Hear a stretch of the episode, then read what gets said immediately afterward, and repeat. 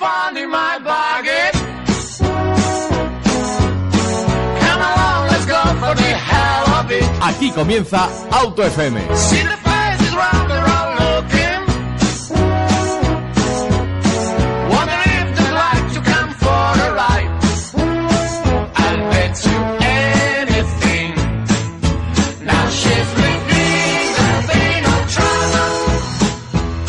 Bienvenidos a un nuevo programa de Auto FM, bienvenidos al 89.7 de la FM, bienvenidos a Cope Madrid Sur.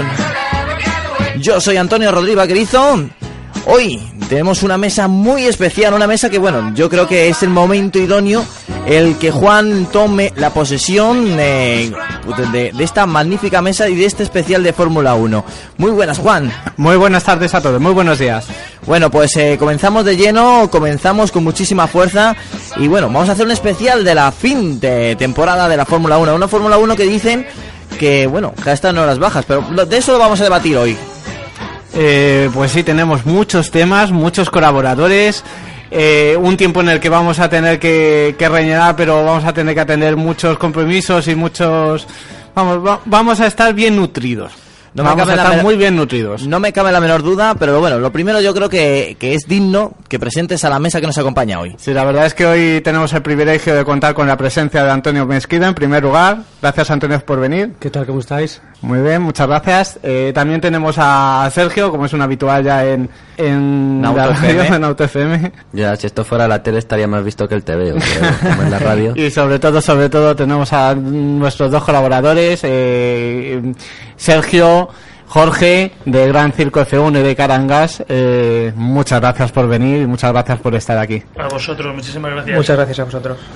Bueno, pues, pues comenzamos de lleno, comenzamos con este especial de Fórmula 1, comenzamos pues haciendo una, bueno, un resumen de lo que ha sido la temporada. Pues la verdad es que ha sido un año, no sé qué opinarán el resto, si ha sido lo que se esperaban, lo que no se esperaban, si ha sido diferente, si ha sido lo mismo que todos los años, pero lo cierto es que ha tenido muchos momentos, altos y bajos, y es eh, una temporada que se ha hecho un poco larga al final, ¿no? Porque una vez ya se había decidido el campeonato, eh, las últimas carreras han estado más alimentadas por los rumores eh, de los posibles fichajes que casi por las carreras en sí, ¿no? Aunque eh, uno siempre recuerda que una carrera como Brasil siempre da espectáculo en la pista, ¿no?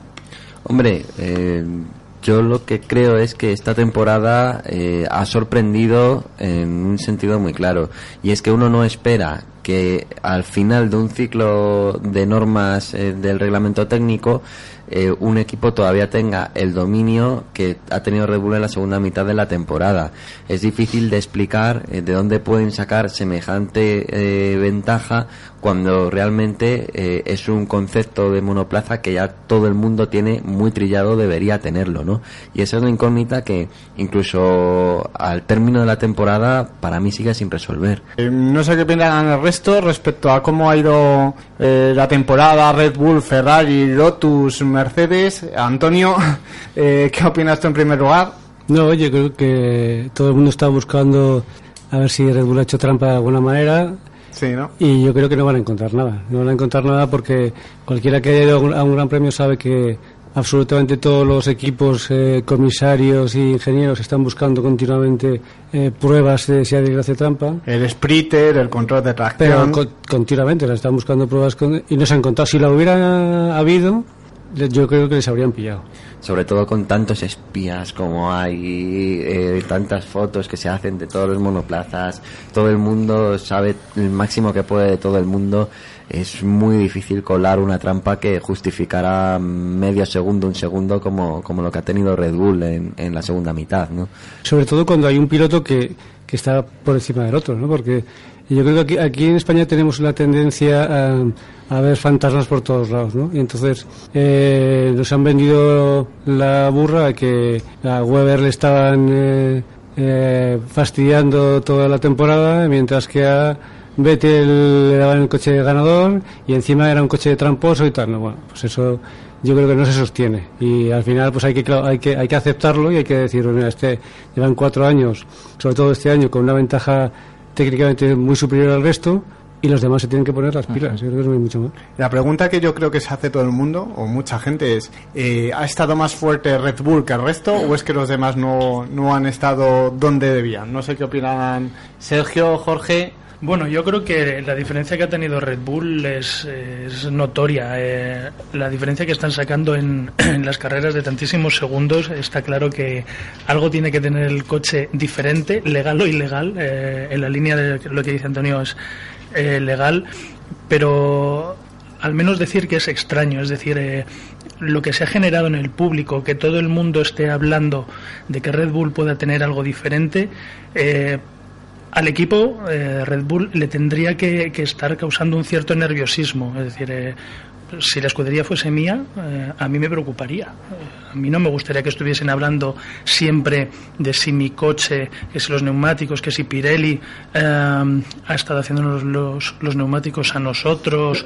o- Ya, pero Jorge, ¿eso se, habla, ¿eso se habla en todo el mundo o se habla en España? Porque claro, si yo soy dueño de una escudería, a mí lo que digan en España me importa, pero importa... Relativamente. Claro. Aparte de que a mí me encantaría meterle un gol a todo el mundo y que todo el mundo estuviera haciéndose preguntas, ¿eh? Sí, fíjate, yo le pregunto al agua al revés. Eh, a día de hoy el campeón del mundo, está claro, es, es eh, Vettel, pero sin embargo el mejor piloto, en casi todos los países están diciendo que es Fernando Alonso.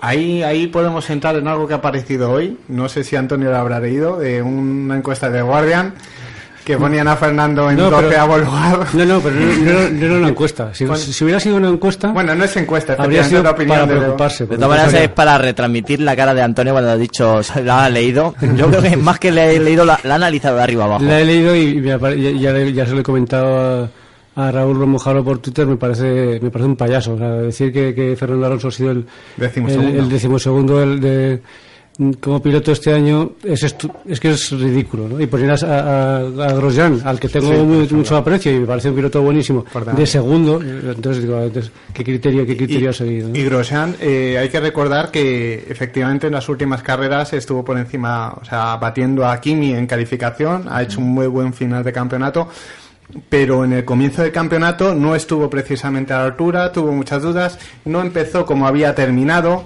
Eh, recordemos que Grosjean el año pasado le batió en muchas ocasiones a Kimi, digamos que, en calificación estuvo a un gran nivel y no empezó el año de la misma manera. Ya dijimos que analizando un poco quién había estado mejor, si es que era Kimi el que había subido su juego, como dicen los ingleses, ¿no? O era, o era Grosjean el que había bajado el pistón. Eh, al final salió que eh, Kimi había subido un poquito, pero es Grosjean el que había bajado bastante más.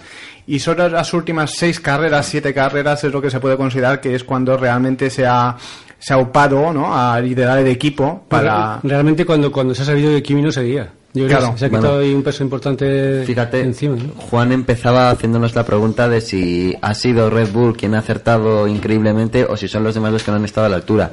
Y el problema con Grosjean yo creo que es similar, ¿no? Yo creo que se debe más al bajón de Kimi Raikkonen en el momento en el que eh, tenemos, entre otras cosas, ese famoso cambio a los Pirelli de 2012 que, vamos, vaya por delante que Grosjean me parece un piloto, piloto. de 8 para arriba. El año pasado ya tuvo muy buen año, ¿eh? Eh, Sí. Quizás sí que pasó más desapercibido y que de ha lo conseguido la regularidad, de eso tampoco hay duda. Pero mm, yo no creo que se haya debido tanto a una madurez repentina de Grosjean lo que hemos visto en la segunda mitad. Y luego el tema de Alonso y dónde lo colocamos en un ranking, bueno, es, es que una vez que sacas un sobresaliente cum laude como en el año 2012, Es difícil poco. superarse, por no decir Por, por imposible. cerrar, por cerrar el capítulo de, de Guardian, eh, sí, en, en- o sea, en el mismo periódico, absolutamente todos los ingleses le han dado cera al, al tío, que- al, al periodista. Es Sí, decir, que, que no es la opinión inglesa, es la opinión de un, de un chiflado, y entonces todo el mundo le ha dicho que si está fumado, que si está borracho, es decir, que los comentarios no han sido, no han sido entonces, comentarios eso me da un ¿no? poco la razón, ¿no? Que in- está bien que alguien de la prensa le meta un poco de caña y los propios de ese país, eh, con la cera que le han dado ya a Alonso, salten en defensa de Alonso, ya no en defensa de Alonso, sino en contra al menos de ese periodista diciendo que qué barbaridad ver, ha dicho. Hubo una cosa curiosa este año, no sé si todos lo leísteis, que hubo como varias encuestas, tres o cuatro creo, creo recordar, que ponían, eh, que preguntaban quién era el mejor piloto de todos los tiempos. Todo el mundo daba por sentado que iba a salir Michael Schumacher o, o Ayrton Senna, ¿no? Y curiosamente, o incluso Vettel, ¿no? Que ganando su cuarto campeonato, que ya estaba decidido hace, hace unas carreras, pues parecía como muy, muy evidente, por recuerdo. Y curiosamente eh, salió Fernando contra todo pronóstico en las tres. No sé si las visteis. La y si es eso. La verdad es que no, porque además, si quieres te digo la verdad, lo de las encuestas me parece tan, tan poco... Es que además... Lo Científico, es- por así no, y además es pues, para crear polémica. Quiero decir que los, los pilotos, hay gente que te gusta más, que, te- que tienes más feeling con unos que con otros, gente que te cae mejor. ¿Quién tiene los datos para juzgar si un piloto es mejor o no? Pues el que ve la telemetría Sí. de todos los de todos los pilotos que son los ingenieros de los equipos. El resto de los mortales, pues sabemos lo que, lo que sabemos. Y vamos más allá, el que ve la telemetría y además se preocupa de observarlos en pista y de descubrir un poco lo que los datos fríos por telemetría tampoco te cuentan. Por ejemplo, este ha evitado un bache aquí, el otro ha aguantado X vueltas a no sé quién. Son cosas que, claro, eh, van sumando y que incluso teniendo una mala punta de datos no, no serías capaz de... Porque Yo es que que, que- el- que Fernando, perdona que te, que te corte, Jorge, el- o sea, que Fernando es el piloto más completo no lo discute nadie. Pero nadie es nadie, o sea, no hay nadie en la... en la- Hasta Hamilton lo dijo, ¿no? Nadie, pero es que... Hasta el comentario de Weber, ¿no? De, que dijo cuando se estaban acercando al podium. Sí, que había sido un placer que en su última carrera te, haber tenido que precisamente... Que Yo creo que no lo discute ni Vettel. No, no, es que nadie, o sea, que es, que es el más completo no lo discute nadie, porque además lleva más años eh, que, que, que Vettel, quiere decir que es un piloto que es el más completo. Hasta Massa lo dijo. Todo, Que más que todo el mundo, te digo que, que, que- que los jefes de equipos, todo el mundo tiene la opinión unánime de que es el piloto más completo. Pero es que el mejor, que es el mejor. A una vuelta, Sí. Claro. Fíjate, en la Eh, línea de lo que dice Antonio, me gusta el, el concepto de que es el piloto más completo, porque yo tocaría con cierto tacto el decir el mejor piloto de la historia. La historia se compone de años, y en esos años hay una evolución. Entonces, ¿qué es mejor? ¿Que un piloto de hace 50 años? porque ¿Por, por él como persona humana? ¿O por el coche? La tecnología que se ha aplicado es como decirme que... Sí, es comparar épocas distintas es, es muy complicado. El mejor piloto de la historia, yo diría el mejor piloto de los últimos años. eh, se habla del mejor piloto de la historia tanto en esto como en motos, por ejemplo, con. Con, Con Valentino Rossi. Sí, sí, sí, o Valentino Rossi. O, Marc nuestro Ángel Nieto, nuestro Ángel Nieto. Sí. Nuestro Ángel Nieto, eh, sus famosos 12 más 1. Agostini. efectivamente. Entonces, de la historia, no. De los últimos años, pues no es que sea por Alonso, pero en conjunto, en balance, pues quizá un poco como me gusta hacer la comparativa con los perros, ¿no? No es el, es como el pastor alemán, no es el primero en nada, pero es el segundo mejor en todo. Entonces, ese equilibrio es el que le hace que, que esté ahí en boca de todos. ¿Creéis que eh, realmente está un paso por detrás o no es tan excelente en calificación como un Hamilton o un Vettel? ¿Vosotros qué diríais? yo, que- yo creo que el año que viene, por ejemplo, Fernando se va a comer aquí mi calificación. Yo también soy de la Bueno, opinión de Antonio. Raikkonen no es, no es tampoco un ejemplo paradigmático eso, de pues Yo estoy con Antonio, pero por una, por una razón, porque eh, todo el mundo recuerda a Kimi de sus tiempos en McLaren como era como un rayo, ¿no? Veloz a una vuelta. Pero cuando fichó por Ferrari, eh, el primer año estuvo bastante igualado con Massa, pero incluso Massa le empezó a superar, segundo año le superó, tercer año le superó, bueno, el último año, perdón, en el 2009 iban 4 a 5 Massa Kimi hasta que Massa tuvo el accidente, o sea que ya había bajado un peldaño en, en su velocidad en calificación y en sus tiempos con Lotus eh, no ha batido claramente a Grosjean. De hecho, creo que Grosjean le batió 12 a 11. Bueno, 12, no, estuvieron ahí, ahí, muy parecido. Y, y este año mm, ya ha batido Kimi, porque, especialmente por el mal inicio de Grosjean. Pero al final han quedado mm, no en una cosa muy espectacular, ¿no? Una cosa muy equilibrada muy equilibrada. Entonces, partiendo de ese dato y partiendo de que Alonso con Massa, pues em, menos este año un poquito, el resto se los ha pasado por la piedra, eh, me invita a pensar en que Alonso puede empezar a, como ya he dicho otras veces, además puede empezar a, a poner su estatus en el equipo precisamente los sábados, ¿no? Si bate a Kimi los sábados y está en una mejor posición de salida, teniendo en cuenta que los dos pilotos son muy grandes pilotos los domingos, el que salga un poquito antes puede marcar en sus resultados. Sobre lo que decías tú, Sergio, de comparando con Hamilton, que en el fondo yo creo que es con quien querías comparar a una, a una vuelta. ¿no? O con Vettel, que a lo mejor puedes llegar incluso a comparar su dominio en Con sábado Vettel es, como, como con Vettel es como muy difícil compararlo porque eh, no tenemos eh, Muchas referencias. no pero- tenemos referencia, pero, pero- con Hamilton podemos compararlo. Han, han competido juntos en McLaren y todo el mundo sabe, bueno, si preguntas a los, periodistas, a los periodistas que van a los grandes premios, todos se te tirarán al cuello y te dirán que desde luego es mucho mejor Alonso a, a una vuelta, ¿no? Pero Hamilton aire venció en McLaren, por ejemplo, en ese aspecto le venció los sábados. No sé si fue 12-7 o 11-8, una cosa así. Sí lo pero, pero no a una vuelta. Una vuelta, digamos, el concepto de una vuelta para mí, que a lo mejor está, es erróneo, es te subes al coche, haces una sola vuelta y es mejor en comparativa con los demás. Otra cosa es que, comparando los tiempos de dos o tres vueltas, el mejor tiempo de dos o tres vueltas. A una sola vuelta yo apostaría por Fernando Alonso, sin duda. Sin embargo, com- eh, comentabas el tema del problema que tenemos siempre con las referencias. Y fíjate que en el caso de Vettel, eh, aparte de que estadísticamente ya sea creo que el tercer piloto con más pole positions de la historia, creo que tenemos una referencia excelente con Mark Webber, porque Mark Webber, si por algo destacaba hasta que Vettel se cruzó en su vida, era por calificar y por hacer vueltas de antología.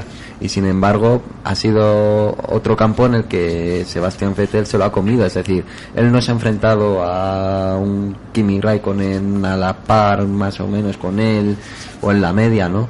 Como va a hacer Fernando Alonso el año que viene. Con Vettel tuvimos un baremo que si lo superabas era para quitarse el sombrero, creo yo. Yo lo que a mí me, me queda un poco en la, en la discusión, así, un poco en, en- en- entre comillas, en- entre interrogaciones, es que el año pasado, hasta que llegó Silverstone, no sé si os acordaréis, que estaban muy a la par tanto Weber como Vettel, ¿no? Eh, fue justo ganar eh, esa carrera eh, Weber y se iban creo que de 111 a 100 ganando Weber. A partir de entonces, justo cuando firmó la renovación en Silverstone, no volvió a oler a, eh, la victoria, ¿no? No volvió a, oler mm, a, a Vettel. Entonces, mm, no sé hasta qué punto eh, este año se puede tomar también como referencia auténtica de- del real valor de Weber, porque es como en el año de su despedida ya casi Sí. todo le daba igual.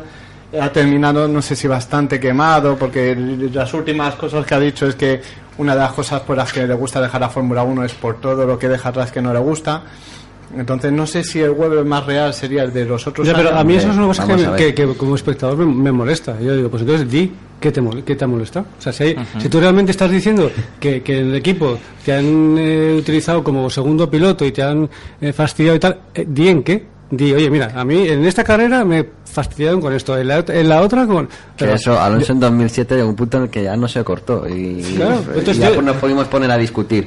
Claro, porque entonces yo, a, yo- a mí me, me molestan mucho la- los, Weber es los- más caballero, los menos- pilotos que van de, víctimas porque en el fondo dejan de ser caballeros. ¿no? El caballero del padrino, el caballero, la leche, el caballero. O sea, es un tío que lo que está diciendo es insinuando que le han fastidiado, pero está insinuando, oye, macho, di, qué te pasa, di qué te ha pasado, y entonces todos diremos, estos tíos efectivamente son unos tramposos, tienes razón, te han puteado. Sí, Weber ha jugado un poco a la ambigüedad, ¿no? De decir, eh, Renovaba- Un día dice no está mal para el segundo mejor piloto y otro día. Pero Ah. bueno, sin embargo, eh, es, es verdad que esta temporada ha estado desmotivado. Es verdad que en 2012, yo creo que sobre todo el gran problema que tuvo es que en el momento en el que eh, Red Bull le coge el tranquillo al coche de aquel año, eh, vuelve a tener el comportamiento que, a Vettel le venía mejor, ¿no? Pero 2011 yo creo que en Weber, por ejemplo, ya no tenía excusa y, me parece que fueron dos poles en total en toda la temporada, ¿no?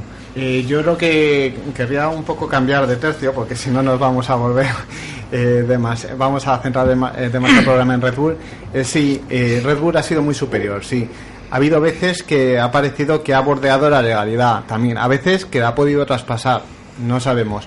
Pero mm, ¿realmente el resto de equipos ha cumplido con las expectativas? Es decir, ¿Ferrari os ha parecido que hasta la altura?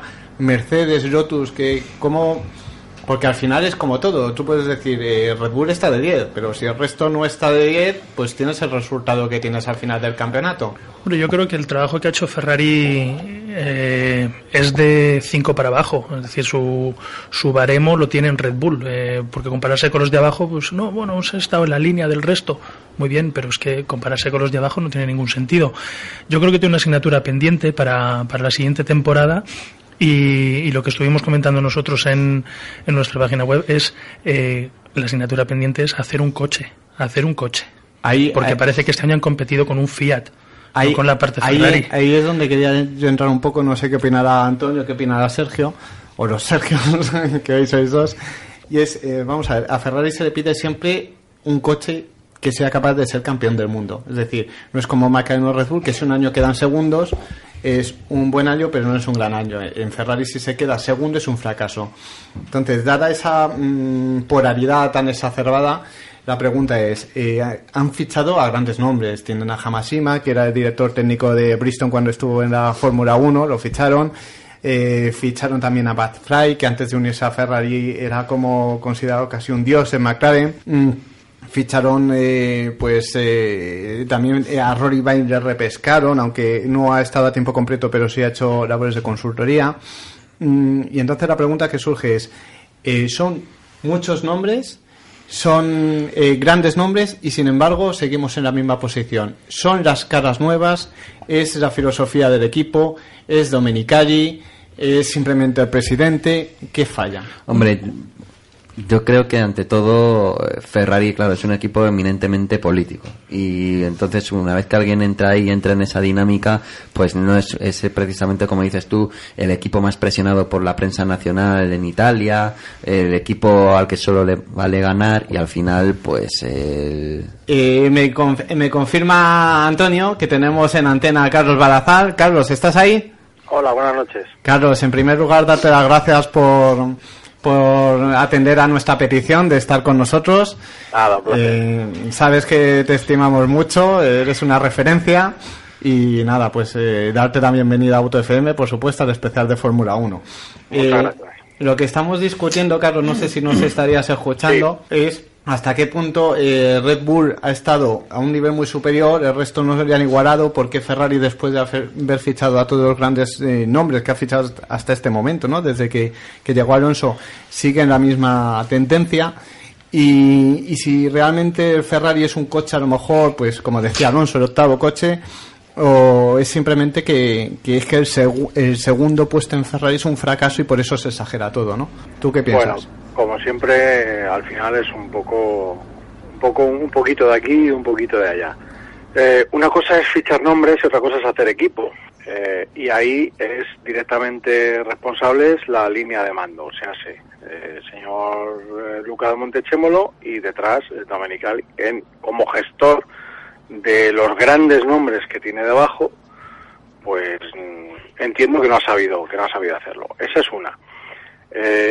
Luego, no cabe duda que tú fichas a un gran un gran nombre, ¿no? O no, no, no vamos a poner en duda aquí a nadie de los que de los que pueden fichar en cualquier equipo de Fórmula 1, ¿no? Eh, da igual.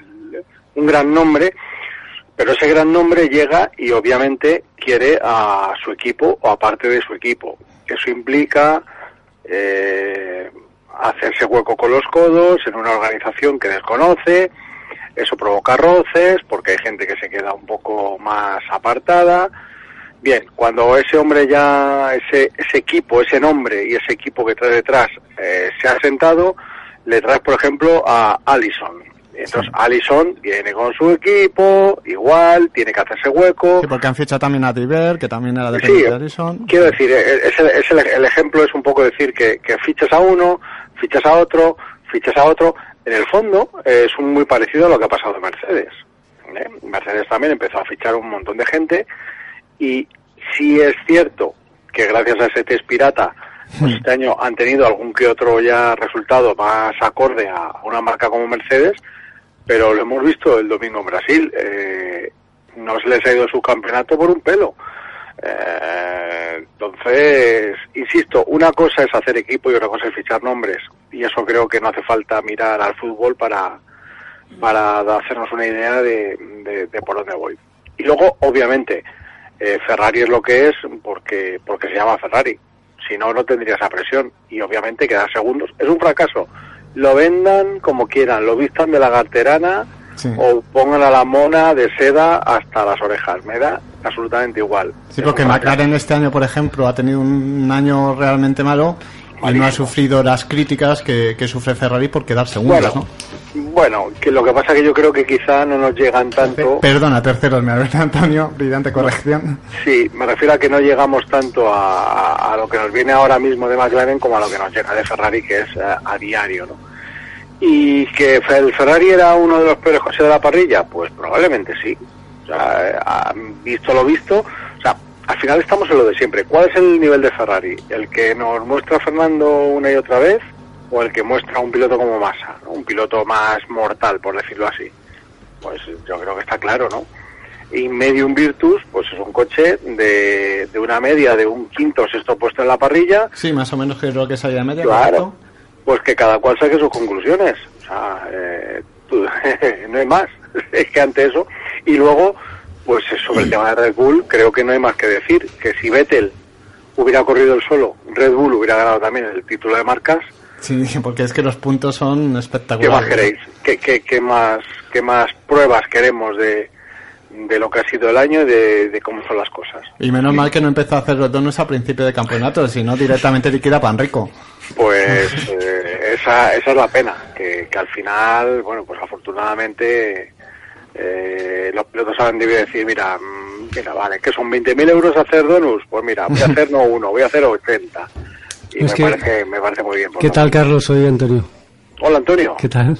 Hombre, ¿Qué te iba a decir? Que el, el tema de los donuts, que además que es un tema que a mí, como siempre, este tipo de cosas, cuando comentan en televisión lo de los donuts, digo, pero ¿cómo les puede molestar que haga donuts? no? Entonces que dicen, les molesta que rompan, va a romper la caja de cambios. Y digo, ¿y a ti qué te importa si rompe la caja de cambios? men? Si- Efectivamente.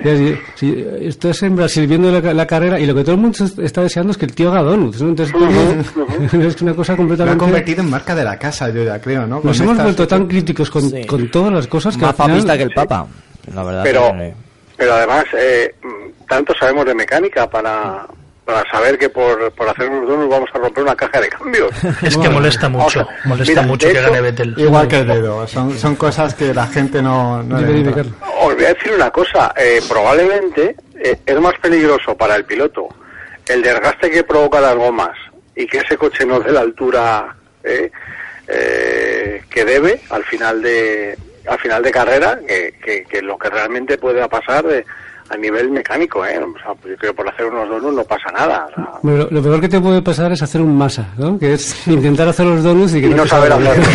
esa es otra. Esa es otra. a Qué, una, qué pena me dio, la reconozco que me dio Sí. pena. ¿eh? una carrera totalmente para olvidar en su casa, a punto de conseguir un podio, Fernando se lo iba a ceder, además... Es que además nos imaginamos la escena llegando a casa y su mujer diciéndole, es que ni los donuts, ¿no? Que es que no- y los has traído. Hombre, eh, a ver, yo personalmente es una pena, ¿no?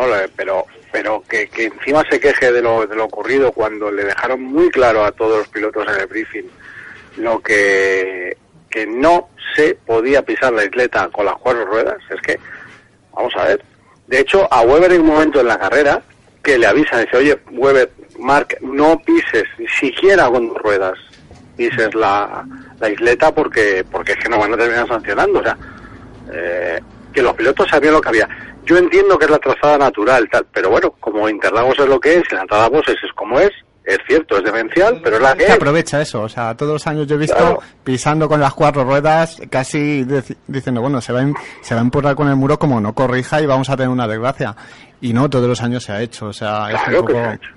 Lo que pasa que, bueno, es, en esta época de buenismo tan tan tan lamentable que nos que nos eh, Tanto a nosotros, pone ¿no? todo, Que, que nos y gusta, ¿no? yo siempre lo digo, vamos camino de la extinción por gilipollez. y, y vamos, La cada- verdad cada- que sí, ¿eh? Esa es muy buena frase, ¿eh? esa me la voy a apuntar. Es así, o sea, entonces, bueno, pues, pues, pues, bueno, es lo que hay. Así que en cuanto a lo de Ferrari y a lo de Red Bull, pues lo que os he dicho, creo que es que no, es que no, ni más donde rascar, es lo que hay. Carlos, yo te quería preguntar una cosa hablando de donuts, hablando de gomas. Y es, eh, este año ha sido un poco especial por el cambio de Pirelli a mitad de campeonato, ¿no? Esas explosiones en Silverstone que eh, nos llevaron a todas las manos a la cabeza. Eh, ¿Tú crees que eh, estos dos últimos años eh, han sido decisivos eh, los neumáticos Pirelli o realmente han sido un actor secundario y la gente se está dando más relevancia de que a- la que realmente han tenido? Pues mira, desde, desde el momento en que todos, y cuando digo todos, es todos los equipos, empezando por Red Bull, siguiendo por Ferrari, seguido por McLaren, Mercedes, Sauber, tal y acabo por Caterham y por Marussia, tienen algo que callar, todos, del primero al último. Eh, quizás se les ha dado un, un, un protagonismo, yo el primero, eh, excesivo. Pero no cabe duda que las cosas se pueden hacer bien y se pueden hacer mal. Y Pirelli les ha hecho rematadamente mal, ya, sencillamente. O sea, eh, claro que Pirelli tiene potestad para hacer un test. Y claro que Pirelli puede incluso exigir, exigir que se haga un test, porque es que si no, no van a conseguir. Pues claro que sí, pero sí es lógico, sí es normal. El problema es que te inventes test mm, medio fantasmas Y de con esa Ferrari, manera. con, con un coche de hace dos o tres años, que dices, bueno, obviamente la, la- de ahí poca ventaja se puede sacar. Sí, además es legal, dos años. de- Ojo, en teoría. Y efectivamente es legal. Y otra cosa es que prepares un test absolutamente pirata con Mercedes y ya vimos como durante unos grandes premios como Mercedes eh, eh, bueno se vino arriba completamente. Vosotros, Eh, eh, bueno, Carlos, por ejemplo, relaciona directamente, hay test de Mercedes y a partir de ahí Mercedes empieza a ganar eh, como factor determinante. Yo, la verdad es que con Carlos estoy totalmente de acuerdo en el sentido de que todos los equipos tienen algo que callar con el tema de Pirelli. Es decir, si yo fuera Pirelli, mm, habría amenazado mucho antes con que voy a hacer piedras para el año que viene y se van a acabar las carreras emocionantes, porque el trato que está recibiendo con el esfuerzo que ha hecho por el deporte eh, me parece Bueno. eh, lamentable. Bueno, Yo ahí estoy vamos un poco en contra de eso. Sergio. A ver, mi opinión es un poco claro. diferente. Es que aquí hay, hay una frase muy buena y me da igual, ¿eh? no sé de dónde parte, yo sé que en alguna conversación eh, ha salido y yo la, yo la he puesto en mi boca, no, no porque lo haya dicho yo. Pero sí es cierto que en Barcelona, mientras algunos equipos, como Ferrari, por ejemplo, se dedicaban a entender las gomas, otros, como Mercedes y Red Bull, se dedicaban a supuestamente intentar mejorar la- los escapes. Eh, Lotus, Ferrari Lotus, ¿no? Incluso Force Vale, India, pero ¿no? Que- ahí qué responsabilidad tiene Pirelli. En- No, no, me refiero, me no refiero, no, no, las no. normas a mitad del No, campeonato, a lo mejor. Me refiero es que tú tienes Bueno. un tipo de goma a principio de temporada, Y con que es la que me que- llevas a los test. Yo trabajo sobre esa goma, mejoro mi coche y hago las, eh, los desarrollos sobre esas cosas. Y a Bueno. de temporada las cambio. Ojo, ahora dicho esto, hemos tenido un equipo como Lotus que ha sido capaz de, eh, de acoplarse a esas gomas y un Ferrari que, que ha sido incapaz. Bueno, pues eh, también está eso ahí, ¿no? Vale, Eh, el tema es que al final eh, Pirelli hace un neumático precisamente para que se desgaste más, para que haya más degradación y haya más espectáculo y al final, eh, bueno, a lo mejor se pasan de la raya precisamente por eh, intentar colaborar en ese sentido y luego se encuentra con que, bueno, que precisamente por ese intento de colaboración tiene que cambiar los neumáticos, tiene que cambiar los compuestos y a partir de ahí palos por todas partes porque ha cambiado el campeonato. Yo creo que sobre todo eso fue una excusa de Ferrari independientemente No. de en qué medida haya tenido que Yo influir. estoy un poco en Mira. Yo estoy más con Carlos. Mira, Silverstone, cosa, Silverstone todavía cosa. tenía esas gomas y Ferrari ya estaba de capa caída. Canadá Dime- ya estaba perdiendo terreno. Vale, dime un campeonato donde no haya habido problemas con las gomas esa temporada. Como Una carrera. No, no, un campeonato donde no haya habido problemas con las gomas. problemas con las gomas como los de Silverstone. Solo No, no, recuerdo no, yo no, como, no, no, como no, los de Silverstone. A ver, lo de Silverstone, vamos a ver, es que esto, a ver, esto es lo de siempre. Eh, cambio las gomas de sitio, las de atrás, ¿eh? las pongo de un lado en el otro porque así puedo jugar con la caída, no sé qué. O sea, ¿aquí qué problema había? Que parece que a alguien no le gustó que hubiera tres y cuatro paradas por carrera. Sí, eso, eso además ya lo dijimos. Yo, por ejemplo, soy de esa teoría. Claro. Además, hace, hace años se hicieron y todo el mundo aplaudió la, Claro. la espectacular estrategia de Ross Brown entonces. Claro. Y de repente no tres, cuatro, tres, cuatro paradas es como un sacrilegio, ¿no? Es un poco como es. bueno, porque antes no era un sacrilegio y era algo espectacular y porque ahora era- es algo totalmente criticable cuando en teoría eh, queríamos ir hacia más paradas, más espectáculo, hacia más incertidumbre, ¿no? Porque está ganando Y a- Vettel. Y a quién, y a quién- no, no, no, pero a quién, a quién no le gusta eso, precisamente a Red Bull, ¿por qué? Porque tiene un coche que es el mejor, que es el mejor y que encima eh, esa incertidumbre de, de esas tres o cuatro paradas les va, les va en contra. Y yo no sé, pero yo miro la web de la FIA y veo que Red Bull, pues eh, tiene su poder. No digo que Red Bull haya dicho que, pero Red Bull tiene su poder. Y en una conversación un día entre Jan Todd, Bernie Eccleston y Matechit, joder, macho, es que tantas paradas me, me machacan. Y al Sí, final, además eh, llegó a decir algo pa- algo de 95, si es que Red Bull va al 95% de su potencial Eh, y si fuéramos al 100% seríamos 5 décimas o un Exactamente. más rápido que Entonces, todo. Tú vienes a la web y ves que el Red Bull soporta gran parte de los campeonatitos que tiene la FIA. Sí, el World Rally Championship, por Claro, ejemplo. Yo ya lo dije y me, me criticaron un montón. Digo, no, no, pero es que al final todo es un poco también. No, no, pero sí, insisto, que no digo que Red Bull esté manipulando nada. Ojo, estoy diciendo que inconscientemente tú, Jan Todd, y tú, Eccleston, que sabes que al fin y al cabo tienes que ir de la mano de la FIA, te guste o no, que no te gusta, pero tienes que ir, pues lo que diga Matechit tiene un peso Que no tiene ahora mismo. dominicali. Claro, ¿por qué? Porque el señor Montechémolo vendió su alma al dinero. Mira, Anto- Antonio me está haciendo que no con la cabeza y yo creo que le tienes un Yo poco que no con la cabeza porque porque hay que cambiar, pero porque si no, vamos, que no estoy en absoluto de acuerdo con que Red Bull tiene más poder que Ferrari. Es que no me lo trago. Eh, Antonio, no me lo, te lo- no, te es lo- que- es que si no me lo dejas, creo. Si me dejas te lo explico muy fácil. ¿Cuál es la diferencia?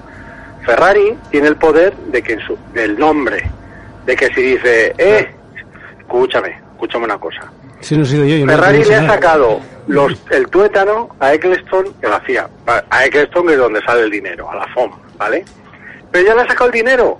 Entonces, Eccleston sabe que sí, que Ferrari le puede apretar, pero Eccleston le, dice a Luca, oye, macho, mira, de los 500 millones que reparto, eh, por decir una cifra redonda, Pero, pero Carlos, si la, si la Antonio, Fórmula... A ver, a ver, espera, una cosa que es para... Si, la Fórmula 1 es Ferrari.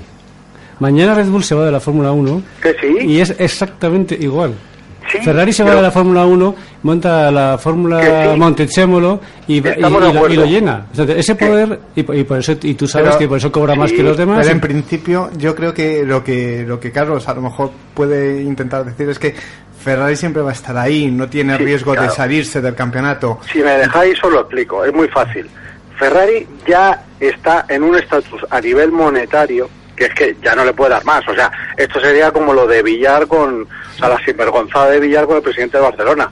¿Qué más quieres que te dé, Sandro? O sea, ya, ¿qué quieres? ¿Que, que me ponga aquí encima de la mesa así a cuatro patas? En fin, ¿eh? como diría Leo Harden con el culo ofrecido. O sea, es que no hay más.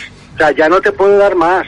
Entonces Ferrari también se ha pillado los dedos en ese aspecto, Antonio. Ferrari ya no puede decir, oye, pues dame 50 millones más al año. No puede, es imposible. ¿Y qué ocurre? Que Red Bull ha buscado la influencia de otra manera, que es, no, no, mira, el campeonato de karting de no sé qué, no, Red Bull, el campeonato de no sé qué, Red Bull, el campeonato de Rallycross, que ahora va a ser World Series, no sé qué leche de la, bueno, y, y en Estados Unidos. Es que estoy en Estados Unidos y se le ponen los ojos en blanco, Antonio, tú bien lo sabes. Tú, tú bien sabes que Bernie Eccleston no ha querido ir a Estados Unidos durante muchos años. No ha querido ir a Estados Pero Unidos. vamos a ver, que sí. No ha que querido sí, ir a pero- Estados Unidos, porque es que no. Pero es- Porque, a ver, eh, tú, tú que, le, que le conoces bien sabes que lo que él quiere es el, el- el- poder. Y cuando los equipos han querido ir a Estados Unidos, le ha dicho, pues no vais a ir a Estados Unidos. Porque Bueno, aquí el que corta claro. el bacalao soy yo, y no se va a Estados Unidos. Pero, pero eso ya por una, por una Pero cuando estaban a lo mejor los fabricantes, que había No mucha por interés él. en ir para allá. Claro. Exactamente por eso, porque no quiere que los, que los- o sea, él quiere que el equilibrio de poder sea siempre el suyo. Entonces, cuando Eh, hay un fabricante, pero- pero ¿y, qué te crees tú? húmedo de toda la vida es solo que es Estados Unidos. Eso que- es así. que va a dejar, que va a dejar que Red Bull le moje la oreja? No, no, que no. Que, Que, pero- que le influye lo más mínimo que organice el campeonato de rallies. Pero Pero, lo más mínimo, o sea, cero. Sí, no, no, no, pero ya, pero, pero tú piensa una cosa. Luego cuando llegan los calendarios, Eccleston dice, a mí las motos, bah, las motos. Y la moto dice, sí, sí, coincidir. Pero a los rallies no les deja coincidir con la Fórmula 1. Pero si es Al que, final aquí- pero Carlos, te lo digo completamente en serio. O sea, cuando él hace los calendarios, pone un folio encima de la mesa y dice, a No. ver, ¿qué me sale de los huevos hacer hoy? Y voy a poner el calendario. Y ni mira el ca- y no mira el calendario No. de los rallies, ni mira el calendario de las No, motos. no, no. Sabe que el hombre. se se Que sí, a que él. sí, que él marca. Él, obviamente, él, él, como se dice, él elige primero. Claro. Esto es como cuando jugábamos al fútbol y hacías pies, ¿eh? Cabe Pues eso, y eso. no sé qué, ¿no? Él lo dije primero sí o sí, eso está claro. Claro, pero pero luego dice, "Ch, eh, señor del Mundial, señor Todd, de, no quiero un rally que coincida con la Fórmula 1. Ni uno, y de hecho no coinciden. Quiero decir, el tema está en que aquí son tres poderes. La FIA es el que menos poder tiene, pero al final es la FIA. Sí. La federación, eh, al final es que... eh, eh, si queremos es la mosca cojonera, pero está ahí y hay que, hay que hacerla caso. al final es la que te pone los comisarios, la que marca las normas, que sí, al dictado, vale, me da igual. Pero ¿tú, qué- no- tú crees que realmente que esto lo que quiere es espe- espectáculo? De verdad, o sea, él diría, ojalá Pues- estuvieran ahí pegándose de bofetadas, Antonio, insultándose, Antonio, eh, que no te digo que no. sangrando, eh, No te digo que no, pero que alguien me explique cómo se han colado tantas soluciones del Red Bull, por un lado, primero, y luego, cómo ha habido tanto inepto en el resto de equipos que no han sido capaces de dar con la tecla. Pero ¿cuántos años ganó Schumacher? ¿Cuántos años ganó Schumacher? Ah, No, ¿cuántos años ganó? Sí, pero cuando, Ah. cuando, Entonces, cuando ya fue aburrido, cortó el bacalao diciendo, esto No, se ha no, no, acabado, no- barajamos de nuevo las cartas. Yo no quiero cortar en esta discusión que es magnífica, pero al final vamos a hacer un, un- un debate, Antonio, Carlos, Carlos y, y Antonio.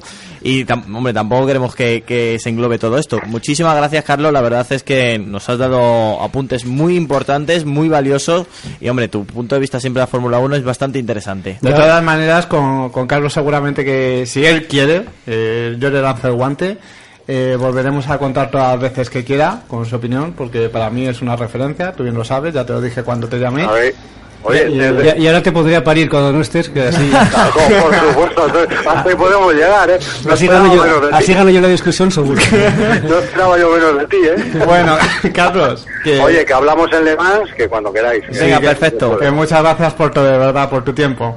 Antonio, un placer haber hablado contigo Un también. abrazo, Charly. Un saludo a todos los oyentes, hasta luego. Hasta luego. Bueno, pues seguimos con el debate, seguimos con la temporada de la Fórmula 1. ¿O no, sí, Eh, Juan? Sí, eh, yo, bueno, eh, un poco se nos ha ido todo de tiempo, hemos tenido una discusión súper muy interesante. Ha merecido la pena. Con Carlos, sí, todos nos hemos emocionado, pero hay que seguir adelante. Y yo para eh, hacer un poco un, un sondeo de resumen de la temporada, quisiera quisiera hablar con, con más contactos que tenemos previstos, ¿verdad, Antonio?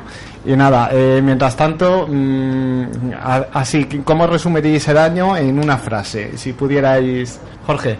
Hombre, pues es complicado. eh, yo creo que ha dado mucho que hablar, pero la gente... Ah, un titular. Un están titular, haciendo el gesto un de un titular. titular. Pues así en frío.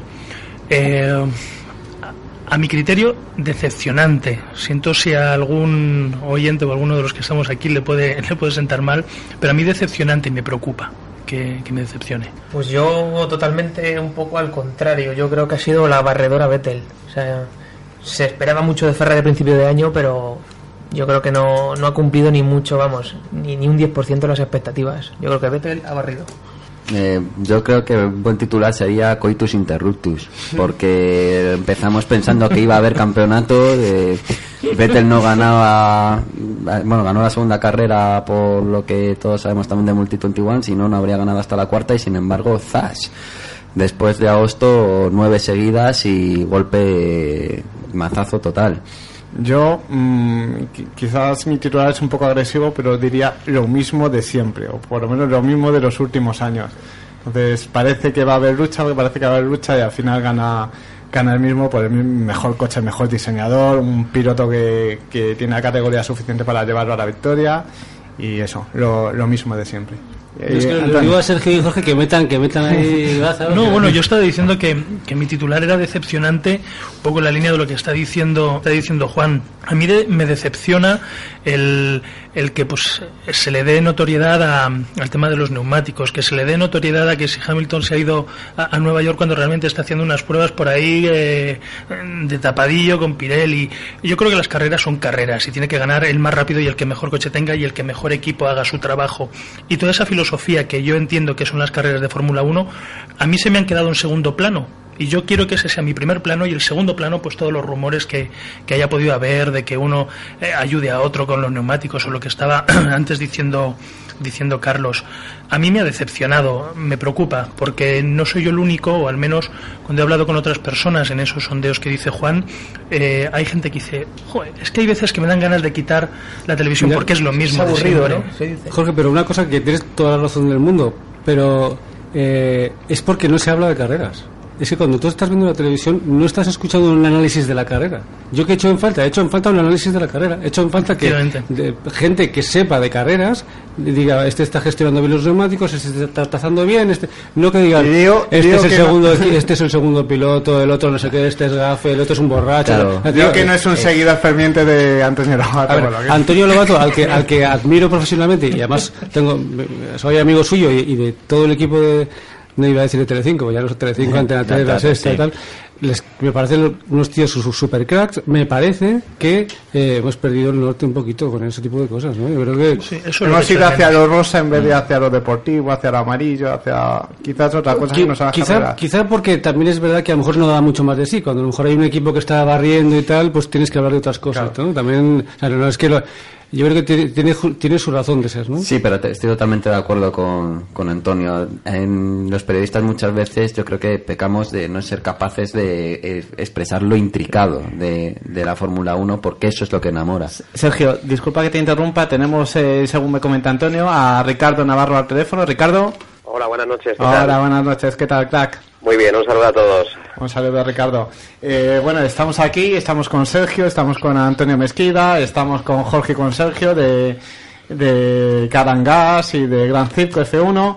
Eh, ¿Tú cómo has visto la temporada? Bueno, yo creo que la temporada ha sido un poco variable a principio de temporada. Sí que es cierto que, que bueno, el tema de los neumáticos puede haber perjudicado un poco eh, a Ferrari y a Lotus quizá, pero bueno, yo creo que esperábamos un poquito más y al final ha pasado un poco lo del año pasado. Y básicamente yo creo que es eso, ¿no? Que, que el equipo Red Bull ha sabido hacer bien los deberes y se ha sabido, sabido reaccionar a tiempo y se han quizá beneficiado un poquito. Pero bueno, yo, yo creo que eso ha sido... ¿Te esperabas la temporada que, que, ha existido o más o menos tenías previsto algo diferente? No sé, ¿cómo...? Bueno, yo creo que el tema, mm, como ha comentado, creo que ha sido, no sé si ha sido Antonio, me parece hace un instante, el, tema, no, Sergio, perdón, Sergio, el, el tema de, del coitus interruptus, del, del cambio de neumático ha sido, yo creo, la clave, ¿no? Porque ha, ha perjudicado bastante y a, equipos como Ferrari que tenían parecía muy bien hecho el trabajo en la primera carrera en el Premio Europa, perdón, en el Premio España, pero luego pues ha, habido un cambio que a, a, lo largo de Europa los que se ha sabido recomponer mejor uh, han sido pues eh, principalmente el equipo Red Bull y quizá un poco Mercedes también. Sí, fíjate, estamos hablando de los neumáticos y hay algo que me llama la atención y es que parece que hay como, como dos visiones diferentes de, de, los neumáticos y una general. Es decir, todo el mundo o casi todo el mundo parece estar en contra de, los cambios que ha habido en Pirelli, que Pirelli no ha hecho bien su trabajo y sin embargo parece que lo ha hecho especialmente bien con algunas marcas. Entonces, suponiendo que lo, haya, que lo haya hecho especialmente bien con algunas marcas, lo ha hecho tan sumamente bien para que haya tanta diferencia entre un Red Bull y, y un monoplaza que haya quedado en tercer lugar? ¿Hay tanta yo, diferencia en las gomas? ¿O en el desarrollo yo, de las gomas, perdón, que ha hecho hacia Red Bull por poner un, un aliado de Pirelli? Si, yo, si me permitís, en mi opinión, creo que eh, Pirelli ha hecho muy bien su trabajo. Eh, ellos le han pedido un tipo de neumático y, y no le han dejado apenas a realizar pruebas. Entonces, yo pienso que, que, eso, que Pirelli no ha cometido el error. Quizá la FIA no ha, con el tema de las restricciones en, la, en los test de pretemporada debería haber permitido un poquito más eh, en esta circunstancia, que es lo que imagino pasará la temporada que viene. Ricardo, estoy, estoy, contigo. Eh, lo estaba intentando desarrollar un poco antes. Vamos a ver. Mm, yo creo que tenemos que aislar varias variables a la hora de entender el cambio de neumáticos mmm, de Pirelli a mitad de temporada y cómo esto haya podido influir. En primer lugar, comentaba antes eh, Carlos Barazal que eh, comentaba antes Carlos Barazal que no había habido un cambio tan drástico de neumáticos eh, a mitad de temporada en, en los últimos, eh, bueno, eh, a lo largo de la historia de la Fórmula 1. Sin embargo, claro, es que llevamos pues apenas 6, 7 años, eh, 60 años de historia con unos neumáticos tan predefinidos desde antes de que comenzara el campeonato para todas las 19 carreras, ¿no? Antes, si tú tenías un compuesto que no funcionaba, una construcción que no funcionaba, no había ningún problema en cambiarla para el fin de semana siguiente. Eso por un lado. Y por otro, eh, puede ser que el dominio de Red Bull eh, a partir de Alemania sí haya sido eh, influido por ese cambio de neumáticos en una construcción más dura, pero me parece que también Ferrari ya estaba de capa caída antes de ese cambio y ha seguido su tendencia y Lotus se sabía casi desde el principio de temporada que siempre Mira, acaba todos los años pelada. Os voy a dar nota. un poquito la razón en una cosa que pusimos en la revista y es eh, que mm, Tom Bacis dijo que efectivamente la culpa parte de la culpa había estado en el cambio de Pirelli, pero que ellos también tenían que asumir un poco de culpa en el sentido de que muchas de las evoluciones que habían intentado hacer a partir del cambio no habían funcionado. O sea que eh, no vamos Pero a decir antes que- del cambio, ya estaban yendo de Sí, pero, es que eh, ese es el detalle. Pero bueno, de todas maneras, eh, lo que también querría acotar un poco es que al final estamos hablando todo el rato de Pirelli, no sé si al final es el objetivo que quiere la marca italiana, Yo que se habla sí. mucho de ellos, y yo creo que debemos... Yo, eh, yo creo que no, porque si, eh, si fuera una marca, o sea, ¿a quién le da igual? Pues a la Fórmula 1 le da igual que se hable de Fórmula 1, a Creston que se hable mal de él, le da igual, pero a alguien que hace neumáticos, todo el mundo interprete que sus neumáticos son, No son malos, seguros. no son seguros, eso a mí no me haría ninguna gracia.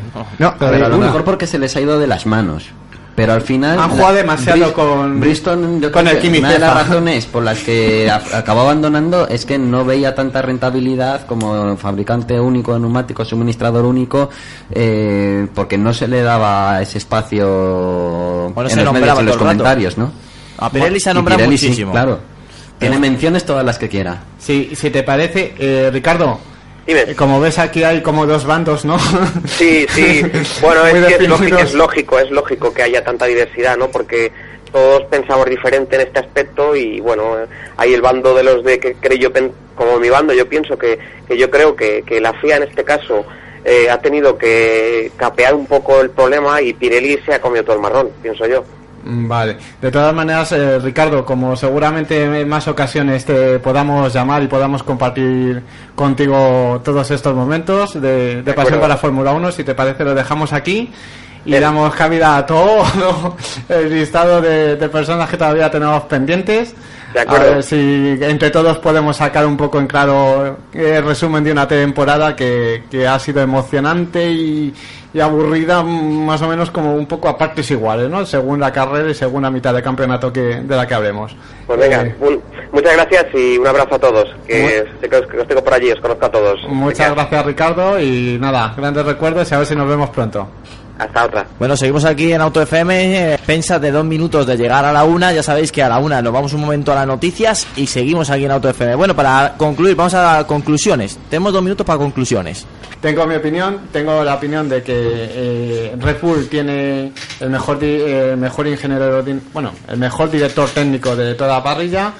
Tiene a un equipo que no solo tiene al mejor director técnico, sino que tiene a un team manager como Christian Horner, que recordemos que con 32 años, 33 se hizo cargo del equipo, es un gran técnico. Tiene al Master Chief que sabe lo que tiene que hacer para garantizar los éxitos en lo político, en lo organiza, bueno, en todo lo que te- es organización y demás. Y lo que ha hecho es juntar el mejor equipo posible y por eso tiene los resultados que tiene. Y, eso sí, tiene mucha ayuda por parte de Pirelli, la FIA y la FOM. No necesariamente, Juan. Fíjate, antes decía Carlos Barrazal, Barazal perdón, que, que no siempre teniendo a los mejores consigues hacer Sí, el... pero tiene un equipo, no es que tenga muchos grandes nombres, sino que lo han sabido organizar todo muy bien. Es decir, han conseguido grandes nombres y han formado una estructura que funciona sin fisuras. Efectivamente, Y yo creo que la una mejor... persona como Horner sabe dirigirlos. O sea, no es tan importante tener los grandes nombres y tener una cultura de empresa que funciona, una persona que lo sabe organizar y lo sabe dirigir. Y, y cuando te falla todo eso, quizás también la ayuda de quien organiza todo esto. ¿Me estás insinuando que tiene que haber un cambio en todo el equipo de Ferrari por detrás de Fernando? Sí, por supuesto, yo eso siempre he dicho. A mí Domenicali me sobra. y Mira que cuando he coincidido con él en las presentaciones, bueno, eh, en los test en las presentaciones es un tipo muy afable, muy simpático, pero me parece que la cultura de empresa que ha llevado en Ferrari les ha llevado a no arriesgar, a no intentar traspasar nunca la línea más allá de Pero, lo que pone pero, el pero si es que no toma- las decisiones no las toma Domenicali, es el problema de Sí, Ferrari. pero instaura un poco la cultura de Cero, empresa. cero patatero, o sea, no pinta nada. Domenicali es un señor que está por ahí Pues más razón. eh, poniendo, sí que- poniendo la cara y que, y que todo el mundo dice Domenicali dimisión y él dirá, pues, ojalá, casi casi está bueno, ojalá. Para que no me den tantos golpes. Bueno, pues aquí lo dejamos las noticias y seguimos, ¿eh? Que nos queda todavía tiempo para hablar con grandes pilotos aquí, en el especial Fórmula 1 de Auto FM. Cope Madrid Sur.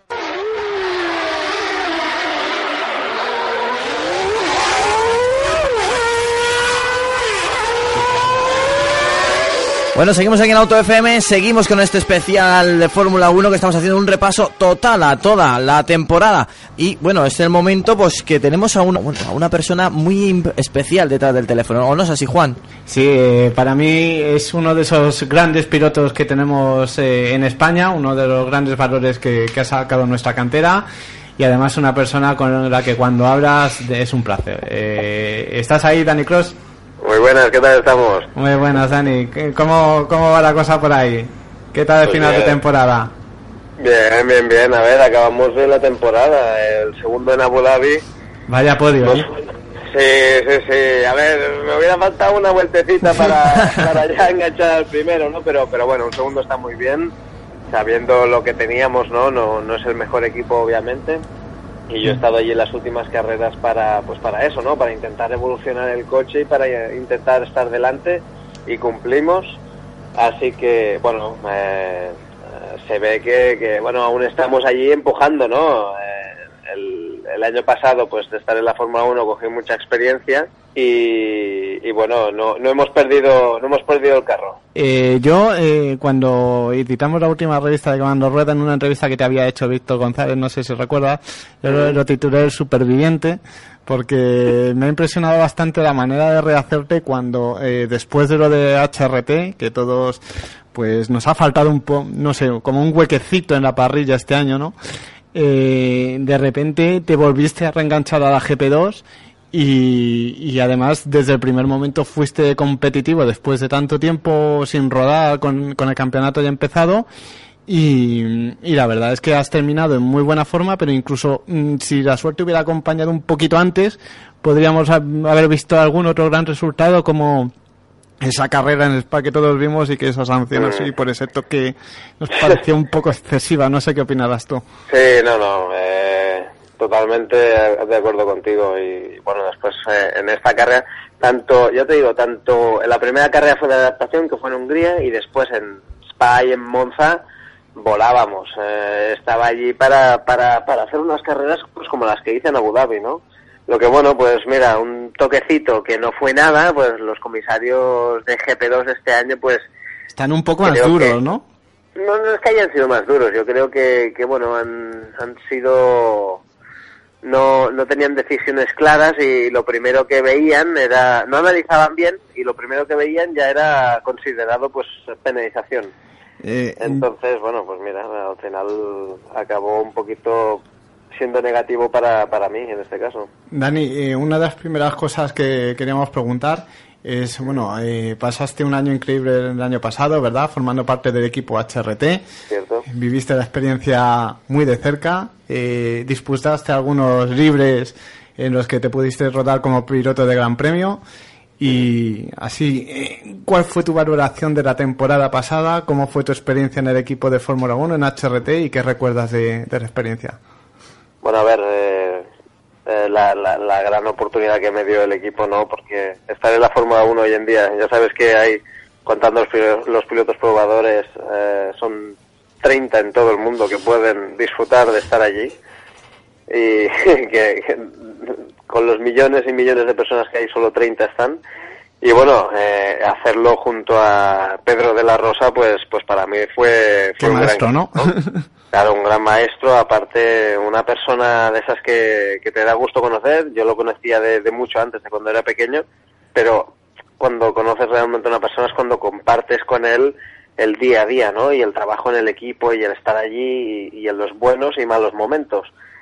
Y bueno, pues después también un- el equipo en sí era, era muy grande, ¿no? Con Luis Pérez Sala, estaban después ingenieros como Tony Cucarella, Xavi Marcos, éramos, éramos un, un gran grupo, ¿no? Y, y bueno, pues a ver, cuando nos dieron la noticia de que el equipo pues no seguía, pues fue decepción, ¿no? Porque ya que habíamos luchado para tener el equipo español, eh, pues bueno, dada la situación econ- económica actual, pues no, no ha podido ser, ¿no? Que, bueno, mm, después de eso me quedé sin programa, porque ya era tarde para, para cogerse a otra cosa, o, o era eso, tenías que pagar muchísimo dinero, y pues aquí... Contactos hubo, ¿no? Para varios, para varios Sí, sí, contacto, contactos hubo, pero bueno, ahora hoy en día ya, ya veis que es más quien, quien tiene la pela, ¿no? Y, y- y es complicado conseguirla, pero no es imposible. Ahora pues estamos en varios proyectos este para el año que viene, para el 2014 y, y bueno, espero que salga lo mejor, ¿no? Lo que lo que más espero y que creo que hay posibilidad. Cruzaremos los dedos aquí en Auto FM. Eh, Dani, eh, por aquí preguntan eh, eh, cuál es el futuro que piensas que vas a tener el año que viene, qué, cu- qué proyectos tienes. Eh, me imagino que el podio en Abu Dhabi habrá relanzado un poco la- las expectativas, ¿no? ¿Cómo, ¿Cómo ves el año que viene? Sí, algo algo, algo ayudó. la, verdad, la verdad que sí, sí, sí. Lo, lo vimos. Yo siempre, ¿te, te acuerdas en la caja bien. mágica que te decía, te quiero en el pado, te veo un día y qué pensarás en la última vuelta? No sé si te acordarás que te hice esa pregunta. Sí, sí. Yo quiero que te la hagas algún día, ¿eh? ¿Tú cómo lo ves? A ver, yo lo veo, lo veo, lo deseo, lo sueño y, trabajo para ello, ¿no? Es, es, yo siempre digo, el no, el no siempre lo tienes y, y lo que se tiene que hacer es insistir y estar detrás y obviamente enseñar que hay potencial. Eh, lo de Abu Dhabi pues fue una, una pequeña muestra ya desde el pasado que hemos hecho muchos años en GP2 y estuve a punto de ganar el campeonato cuando estaba Maldonado y Pérez y por una lesión de espalda no pude competir por el campeonato y quedé cuarto. Y Maldonado está a Pero- punto de fichar por Lotus, que dicen, que no sé si al final se concretará, y fíjate que estuviste luchando por el, con el- por el campeonato con él, ¿eh? O sea, Sí, con él. ¿qué, con qué vueltas tiene la vida, Claro. verdad? Sí, pero pero bueno, a ver, ellos están en otro país, la situación es otra y, y, bueno, hay, hay muchas más ayudas, obviamente, ¿no? Y, y hay otros pues que tenemos que sufrir mucho más, que nos- nosotros nos la tenemos que guisar y, y nosotros nos lo comemos. A mí me, gustaría que- preguntarle a Dani, eh. ¿tú qué piloto, entre todos los que tú conoces, has echado más de menos en, en la parrilla del Mundial 2013? Uh, que he echado de menos. Sí, que te ¿A qué- parezca que, te, que se merece el asiento y no está. Uf, es que, es que claro, hay, hay bastantes que tienen mucho talento y que, y que han podido pasar y que se no te sabría, ahora no te sabría decir un, un nombre, ¿no? Porque te diría lo- el, el nombre de los amigos, ¿no? Pero, pero sí que es verdad que, que han habido pilotos que se merecían estar allí y entre ellos yo. Y- Muy bien, muy y bien, que- eso me ha gustado. No, no, es así, es así. Las Yo- cosas yo- claras, de- sí. Yo te voy a preguntar algo más concreto. Eh, de la parrilla actual de la Fórmula 1, ¿quién te ha sorprendido más y quién, digamos, eh, esperabas un poquito más de él? Por no decir decepción, que siempre suena más fuerte, ¿no? Eh, ¿Quién te ha sorprendido, que esperabas menos, y quién crees que eh, podía haber hecho algo más? A ver, a mí la verdad que, que me ha sorprendido dos pilotos. Uno es Grosjean, Sí. que con él he trabajado también muchos años cuando estábamos juntos en el programa de, De Renault, Fórmula 1. RBD, ¿no? Y después Nico Hülkenberg, que también lo conozco desde el karting, ¿sabes? Hemos estado allí y este año pues ha hecho un pedazo de final de temporada, ¿no? Ha estado siempre allí y, y también es uno de los que se merece un, un buen volante. Y después de- decepción, pues Sí. pues a ver, también tiene que ver mucho el equipo, ¿no? Pero sí que es verdad que, que Pastor eh, este año no... no Está más no- irregular de lo normal, ¿verdad? Sí, no, no ha cumplido con las expectativas, eso, está claro. ¿Y para ti quién sería el debutante del año? Eh, ¿Este año? Sí, sí, en 2013. Mm, creo que Bianchi. Bianchi. Sí. Bueno, pues eh, Dani, eh, lo primero que te quería es dar las gracias por, por estos minutos y sobre todo pedirte disculpas porque habíamos pactado Otra hora. otra hora. Ah, pero hombre, no, sé si os has problema, escuchado aquí, problema. que aquí nos empezamos a emocionar y, y se complica todo, los tiempos se van todos fuera No, no, de manera. sí, yo, estoy, yo estoy encantado, ya lo sabéis. Y nada, que sabes que estás invitado cuando quieras a Auto FM. Por que- supuesto. Que esta es considerada tu casa, que siempre es un placer hablar contigo. Y yo le he insistido mucho a Nira, a Sira, perdona, porque las veces que he coincidido y te he entrevistado, vamos, he quedado encantado. Y hoy es una prueba más de, de ello. Quizás eh, para los oyentes que, que te hayan escuchado hoy, pues eh, no sé si se habrá descubierto ese carácter, pero bueno, eh, ya en las retransmisiones de Antena 3 ya se podía ver y seguro que todos los periodistas que han podido coincidir contigo atestiguan lo que yo he dicho. Un placer, Sí, Dani. Y Muchas a ver si te vemos, por lo menos en las parrillas de GP2 y quién sabe si con algún volante de tercera, a ver si cuela Aquí le por ahí, seguiremos ¿no? muy atentos, ¿eh? Eso tenerlo muy en cuenta. a- a ver si, a ver si engañamos a alguien. ¿no? a ver qué tal, a ver qué tal. Se Much- trabajará. muchísimas- Bueno, pues lo no dicho, muchísimas- gracias y, y, por supuesto te seguiremos todos los pasos aquí en Auto FM y dentro de muy poco seguro que tenemos noticias tuyas. Venga, eso espero. Un abrazo, Dani. Un abrazo, hasta Adiós, luego. un abrazo a todos. Pues seguimos aquí adelante eh, con el repaso de la Fórmula 1 y el repaso de la temporada. Eh, yo creo que pues ha determinado sin duda alguna el dominio de Vettel, el dominio de Red Bull y, y podemos decir un declive de Ferrari. Es la gran duda que tengo. Un declive, mm, a ver, eh, Alonso más o menos ha conseguido una cantidad de puntos similar eh, a, la- a la del año pasado. Mm, quizás ha tenido menos errores, o sea, eh, ha tenido un abandono frente a los del año pasado, pero claro, contra tal nivel de perfección como hizo la temporada pasada, esto puede saber a menos. Eh, ¿Qué lo que tiene que suceder en Ferrari? Para mi gusto, pues ponerse un poco las pilas, ganar un poco de peso en, en la FIA para que las decisiones no les perjudiquen tanto, o si les perjudican, poder tener un brazo un poco más de un poco más fuerte para que no le tuerzan la voluntad, por así decirlo, y que la FIA deje el protagonismo realmente a, a los pilotos, a los equipos y que el factor neumático pierda un poco de importancia sería para mi gusto importante para recuperar la esencia. Yo no hablaría de declive, hablaría de estancamiento. Y lo que pasa es que, claro, siempre es el más duro con Ferrari porque eh, se le exige ganar en todo momento, como decíamos antes. McLaren lleva un montón de tiempo sin esos campeonatos y no recibe tantos palos a lo mejor, ¿no? Eh, me, con- me confirma Antonio que tenemos a Borja García a- al otro lado de la línea. Borja, ¿estás ahí? Sí, ahí estoy. Borja, ante todo pedirte disculpas por, por los tiempos, ya se hemos pedido a Dani. Eh, la verdad es que aquí cuando nos, emocionamos hablando, eh, pues empezamos y bueno, los relojes revientan. Y nada, pues comentarte que aquí estamos eh, Antonio Mesquida, eh, Sergio Franco, eh, Jorge, de, de- ellos de, eh, de Carangás y de, y de Gran Circo F1 y también tengo a Sergio, eh, colaborador habitual de Auto FM y nada, pues lo primero preguntarte cómo, cómo te va, eh, qué, qué valoración tienes de esta temporada, no sé, coméntanos. Bueno, la verdad que esta temporada para mí sido difícil porque ha sido la, la primera temporada desde que estoy compitiendo que he estado más parado. Solo he hecho un par de carreras, la última carrera fue el Le Mans, el Aero NASCAR, que quedé segundo, la primera carrera que hice. Y bueno, ahí estamos luchando a ver si el año que viene hay suerte y podemos encontrar el patrocinador para, para hacer toda la temporada entera de, del Aero NASCAR. ¿Te veremos entonces con Ander Vilariño y ahí? Sí, esa sería, esa sería la idea, sería el plan. Veremos a ver si, si hay suerte y sale un patrocinador o algún equipo que, que esté interesado en mí y puedo, puedo estar ahí en el campeonato luchando. Vale. Para, para todos aquellos, para que te tengan un breve repaso visual por tu historia, eh, la verdad es que fuiste uno de los jóvenes valores eh, detrás del surgimiento de Fernando Alonso.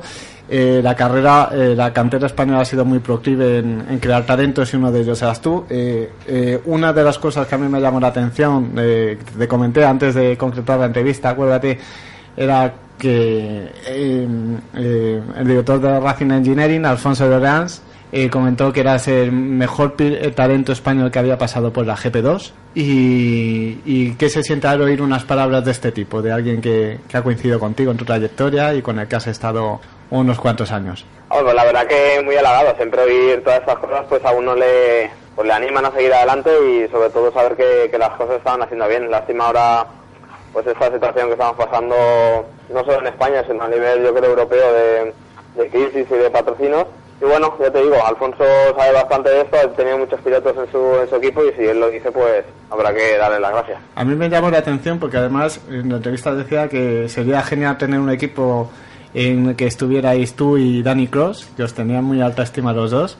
Y es curioso que ahora eh, la GP2, que antes eh, daba tantos talentos y todos llegaban a la Fórmula 1, y ahora parece un poco estancada, ¿no? Es ganar la GP2 y parece que no te garantiza nada. ¿Cómo ves el, futuro de la categoría realmente?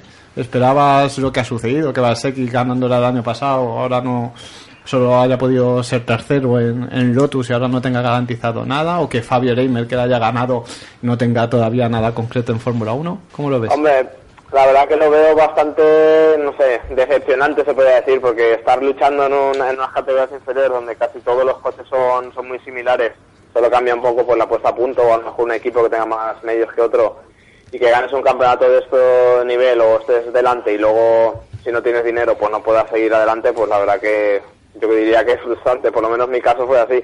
Yo quedé, quedé quinto en la GPO, lo hice bastante bien, de hecho estuve con, con Toyota y con Williams también de tercer y cuarto piloto y bueno, la verdad que me lo dijeron así claro, dicen, "Tú eres muy bueno, vales mucho, pero si no tienes el dinero que hace falta para subir a Fórmula 1 pues Que de ahí cierto, hubo un rumor en su momento que era eh, que Williams eh, quería poner una, una sede ¿no? de, de pilotos en Valencia y quería tener una especie de acuerdo porque de- estaban saliendo mucho, mucho talento de la cantera española y quería tener como una sucursal allí.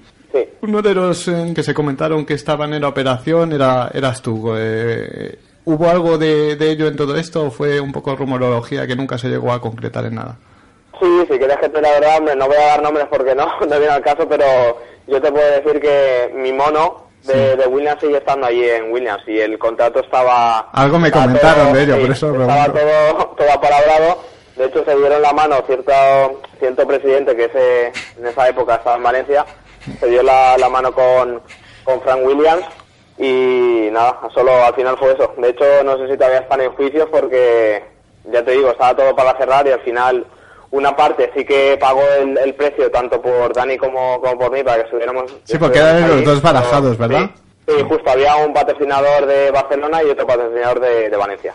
Y bueno, el de Barcelona cumplió, pero el de Valencia no. Entonces, pues bueno, así Y, fue. y tú que has probado un Fórmula 1, que probaste el Toyota, eh, a mí me dijo una vez Javi Villa, que ahora le, le entrevistaremos, eh, que eh, no se quedó con el resquemor porque por lo menos pudo probar un Fórmula 1 y, y esa sensación la pudo sentir, ¿no? Aunque después no, no progresara más allá.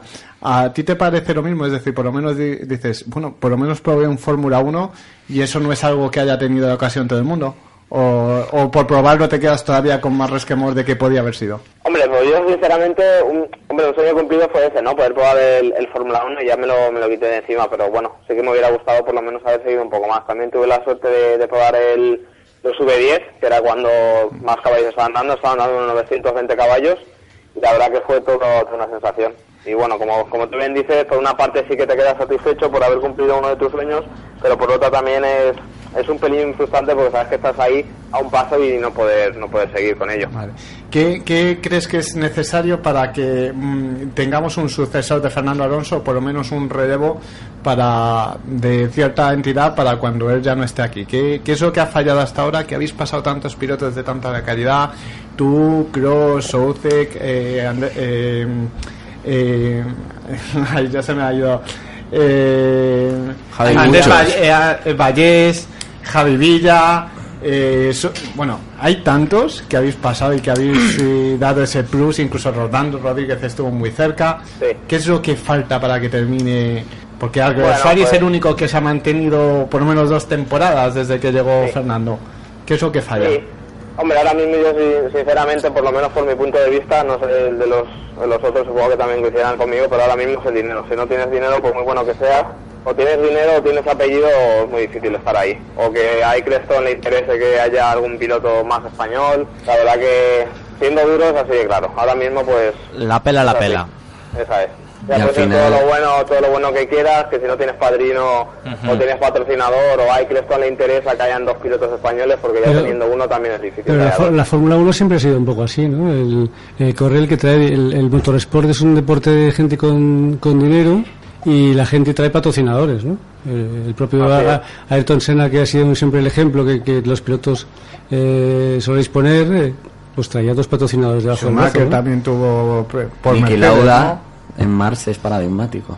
Quiero decir que, que eh, el- si está claro que el tema de patrocinio y el dinero es el problema de los pilotos españoles, yo siempre me pregunto, es que habrá que hacer algo, ¿no? Para conseguir patrocinadores. Sí, eh, ese, es- ese es el problema y el otro problema que hay, que sobre todo me estaban contando yo y yo creo que, que muchos más pilotos, es que ahora mismo las empresas pues deciden apostar a lo mejor por un por caballo ganador, le podríamos decir, que está claro que Fernando es muy bueno, Fernando está ahí y todo el mundo quiere estar con Fernando, pero si no apoyan a la cantera, Efectivamente. si no pues se van a quedar con Fernando, pero de aquí dos o tres años se van a quedar ellos solos. Con un desierto, ¿verdad? Lo- Los españoles tenéis la maldición del asiento prometido.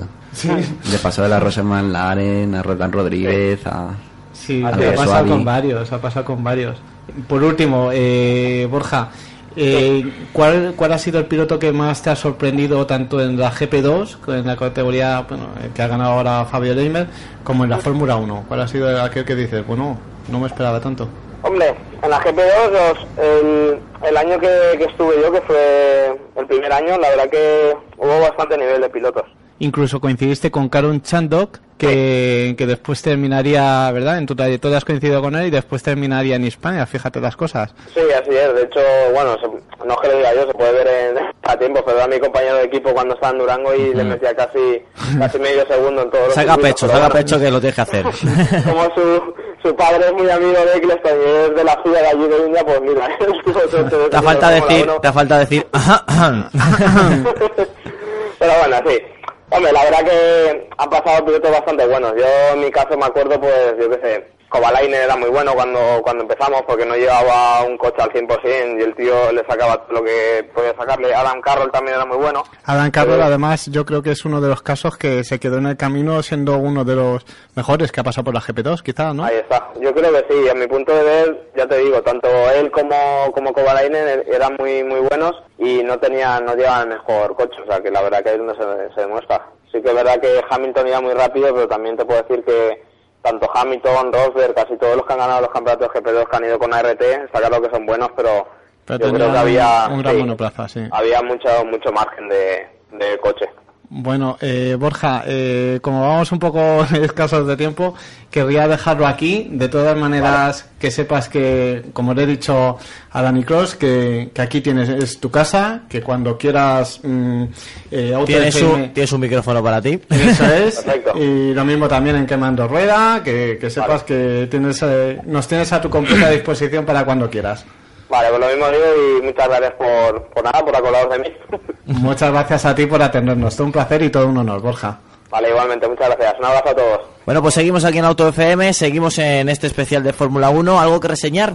Sí, hombre, que los pilotos siempre se quejan de, de- de que no tienen asiento, pues que consigan dinero. Es que es una cosa, que consigan patrocinadores, ¿no? Es que no es Pero fácil. es, es que no es nada fácil, Bueno, no ¿eh? es nada fácil, ¿no? Pero Y- es que hay que dedicarle tiempo y esfuerzo y gastar dinero, que es lo que hace... eh, Y, Pero- y tener un buen manager que Claro. sepa manejar las cosas. Y Que de eso podría hablar mucho. Y gastarse el dinero y irse a, a contratar a una persona que sepa y te gastas el dinero y viajas y vas, conoces a uno, conoces a otro. Pero si vas a llevar. El problema es que en España pas- pasa, y no lo digo por los pilotos que han hablado, que son gente excepcional todos ellos, sino en general. Todos llaman a la puerta de Santander, a la puerta de Cepsa y, tal, y- le dicen, no, pues si ya estamos gastando el dinero, no te vamos a dar porque ya tenemos. Hay que buscar nuevos. Hay que buscar nuevos y eso lleva un trabajazo. Que tenemos mala suerte porque hay muchos españoles, claro, es que eso- y lo sabemos, pero es que va a ser así eh, siempre. No somos i- no somos indios, no somos de países eh, Alonso emergentes. hace mucha sombra, quizás oculta. No, no, Alonso Ah, canibaliza el patrocinio, pero es que eso es una cosa que es que pasa en todos sitios. Pasó con los rallies con Carlos Sainz, Sí. exactamente igual. El que tenía patrocinador siempre era él. ¿Por qué? Porque lógicamente las marcas quieren repercusión y dicen, a ver, ¿quién me da repercusión? Fernando, pues me voy con Fernando. Yo- Cuando, las- cuando los pilotos dicen, no, es que yo estoy buscando que alguien me apoye y tal, digo, pero yo, ¿por qué te voy a apoyar a ti? Soy tu padre, tu hermano, tu, tu primo. No, yo te, si tú me das algún tipo de rendimiento o algún tipo de retorno, entonces iré contigo, pero apoyarte, porque voy a tener que apoyar. Tienes que, tienes que venderlo. Entonces, ves como en otros países funciona así. Tú consigues patrocinador, patrocinadores extranjeros. Hay que ir, en un mundo global como este, hay que irse a Emiratos Árabes Unidos, hay que irse a. Sí, quizás abandonar el mercado casero a lo mejor, ¿no? Y aportar por, por buscar en otras tierras lo que aquí no se encuentra. Porque no nos engañemos, el que ha corrido en España es porque ha puesto pasta. Y el que diga lo contrario, miente. A, a- a mí hay una cosa, hablando un poco del tema de patrocinio, que de esto tú entiendes bastante, eh, que, me- eh, que aparece en la entrevista que eh, María Ángeles se le hizo a Alfonso de Orleans también, y era que decía que si ellos se hubieran quedado buscando solo en España, hubieran desaparecido, que tuvieron que buscar en Suiza, que tuvieron que buscar en otros eh, lugares para encontrar eh, patrocinio que pudiera sostener la Es que, aventura. es que es lo que le pasó a HRT. HRT que hizo, llamó a puertas de empresas que ya estaban en Fórmula 1. Y además lo- te lo digo porque lo sé de primera persona. Ellos, su mentalidad era, vamos a llamar a la gente que ya está en Fórmula 1. Entonces, Error. eh, Claro, el que- la gente le dice, "No, si ya estoy en Fórmula 1. Y estoy en un Quiero- equipo ganador que me equipo garantiza ganador, mucho retorno, ¿Por qué claro. estar con un equipo perdedor? Me confirma Antonio que tenemos a Javi Villa. Javi, ¿estás al otro lado? Hola, muy buenas. Ahora, bueno, primero pedirte disculpas y si nos has seguido, has visto que las discusiones aquí se han, han llevado a romper todos los tipos de cronómetros que existen, sean de Rolex, de Heuer o, o de la marca que, que pongamos. Y, y bueno, lo primero darte las gracias, igual que, que ha sucedido con Borja y con, con Dani, por habernos eh, concedido unos minutos o por concedernos unos minutos. Y, y lo que estamos preguntando, una de las cosas que estamos preguntando es la valoración de la temporada. ¿Qué, qué te ha parecido esta temporada? Y, y un poco qué te han parecido la temporada de las categorías inferiores. Bueno, pues eh, a ver, fue una, una temporada un poco peculiar, yo creo, ¿no? Más que nada por la última parte, sobre todo, donde había, no sé, cada vez que tenías que hacer una porra, pues tenías muy, muy claro el resultado, sabías lo que iba a pasar. Es verdad que esto en la Fórmula 1 pasa más veces, tampoco es algo nuevo, tampoco es algo que nos tengamos que, que asustar así de fácil. Pero bueno, mm, cuando tienes en este caso a un representante español, cuando tienes allá a Fernando, pues eh, nunca quieres que pase y quieres que haya la mayor igualdad posible.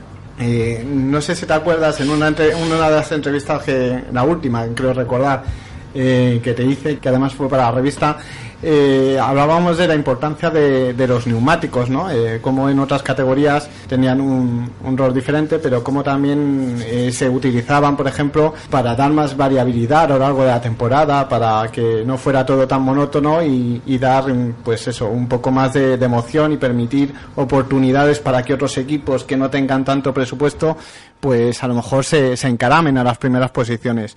¿Tú cómo has visto esta temporada en el tema de neumáticos? ¿Cómo, ¿Crees que Pirelli ha tenido mucho, mucho protagonismo? ¿Ha tenido el que debía? Mm, ¿Cómo lo has visto? Bueno, yo sinceramente una cosa que, que no comparto es el tema de, de que haya modificaciones durante el año. Eh, pienso que, que después de que se ponen unas normas y unas reglas para todos, ¿no? Eh, Es un poco injusto que aquellos que hacen mejor su trabajo son capaces de, de hacerlo funcionar mejor, en este caso hablando de neumáticos, de saber optimizarlos, pues que te los modifiquen o te los cambien, me da igual quién beneficie o quién perjudique, no es algo que, que apoye, porque creo que, que después de que se ponen unas normas a principio de año, es para todo el mundo y, y el modificarlo es como jugar con una baraja que tú puedes modificar, eh, no es justo, si jugamos todos con la misma baraja hay que respetarla. Quizás ha sido demasiado eh, el cambio que hicieron. eh, quizás eh, las reglas deberían haber quedado muy claras al principio de temporada. ¿Tú ves que quizás ha sido que se puede llegar a decir que el campeonato ha sido adulterado o que realmente Red Bull ha hecho un trabajo de 10 y que es el que mejor se ha adaptado? Sí, sí, en este caso encima Red Bull lo, lo hizo dos veces, ¿no? Empezaron fuertes, en el cambio de los neumáticos eh, les pusieron un poco de problema y volvieron a retomar.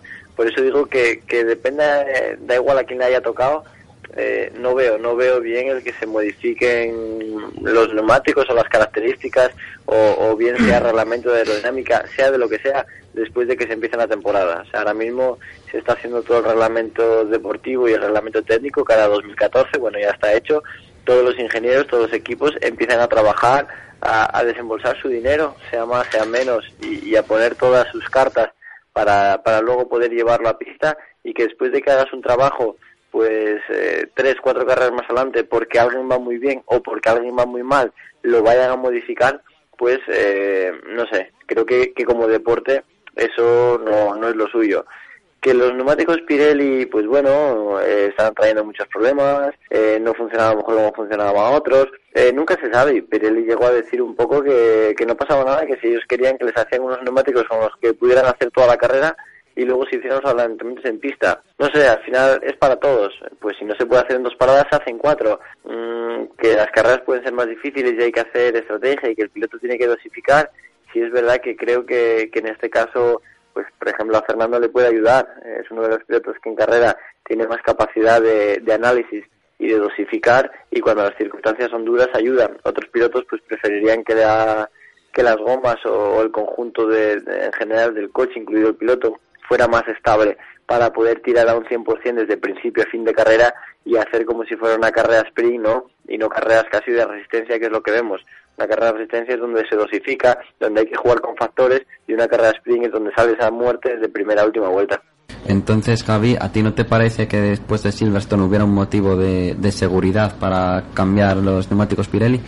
Yo creo que no, yo creo que no, porque con, con poner neumáticos más duros es verdad que en Silverstone pues hubo muchos problemas, eh, se llega a hablar que si eran los pianos, que si eran los neumáticos, eh, bueno, hay muchas cosas, hay muchas cosas dentro, que, que al final luego se cuenta, se justifica lo que se quiere, ¿no? Entre comillas, pero con toda la gama de neumáticos que tienen, con escoger un compuesto más duro, no creo que hubieran tenido grandes problemas, pero bueno, ya te digo que es verdad que es una opinión desde fuera, no lo conozco eh, desde, desde un propio equipo, desde cómo lo estaban viviendo ellos y si realmente había un riesgo. Obviamente, si hablamos por la parte de seguridad, sí, eso, eso es siempre justificable, sea la medida que sea. Javi, eh, te quería comentar, eh, en, un- en la entrevista que hicimos, una de las cosas que hablamos es que los motores V6 se habían ido imponiendo en todas las disciplinas de la FIA, ¿no? Los V6 Turbo, eh, Mundial de Rallys, Mundial de Turismos, ahora Fórmula 1.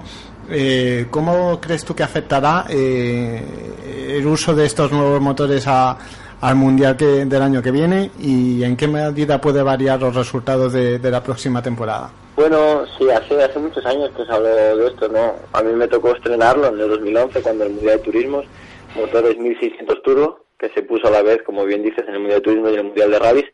Y ahora en la Fórmula 1 pues se hablaba de que para 2000, 2014 entraría y aquí está. Mm, hay mucha diferencia técnica, son coches pues que van a pesar menos. El turbo hace que tenga mm, un par más elevado, no golpe de gas que va va a hacer más difícil el tema de la tracción, posiblemente el desgaste de los neumáticos traseros y, y al final, como todo, si miramos la parte deportiva, no, no cambia nada. En la parte técnica, pues sí, cambia, cambia bastante. Me refiero, entre 2012 y 2013, pues bueno, más o menos veías que la línea que tenían los equipos de años anteriores, pues podía ser la misma.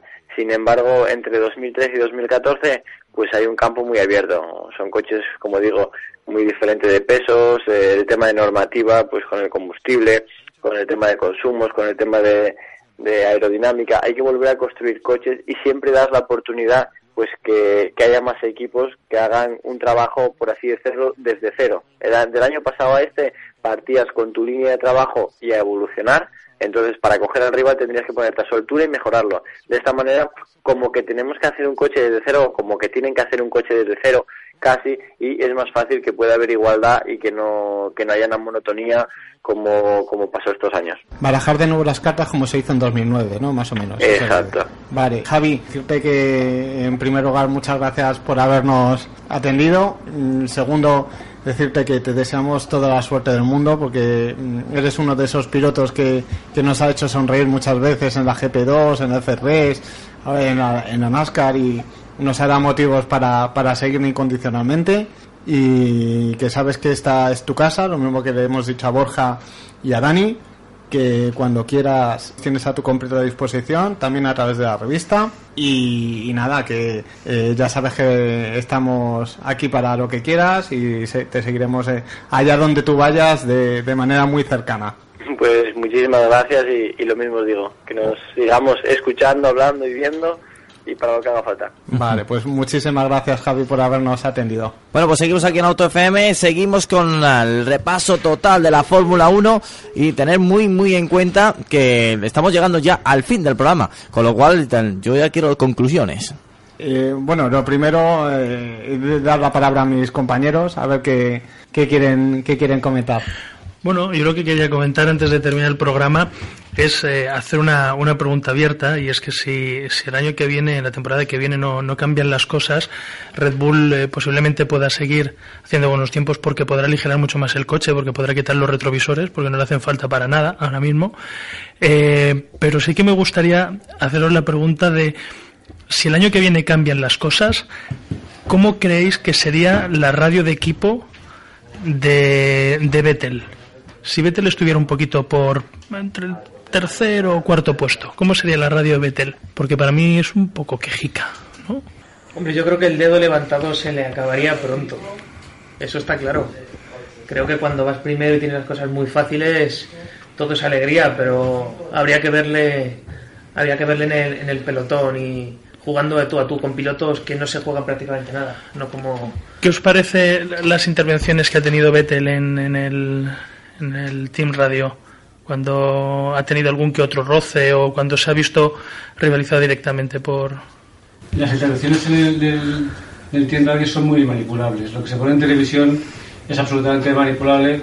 Yo te puedo decir que he escuchado muchas carreras con auriculares de equipos y eh, hay de todo.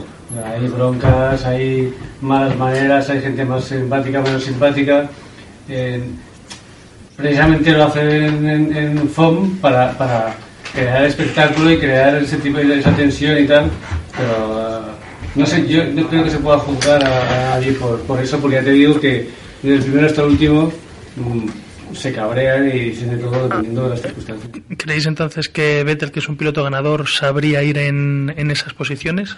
Yo no sé cómo será Vettel por la radio yendo tercero o cuarto, pero creo que ya sabemos por la primera mitad de 2012 de lo que es capaz Vettel cuando no cuando no tiene el mejor coche y de lo que es capaz Alonso y creo que ahí Alonso ganó por goleada y ahí sí pudimos hacer comparación. Me, me comenta Antonio que tenemos en directo a Iván Martín Illadera.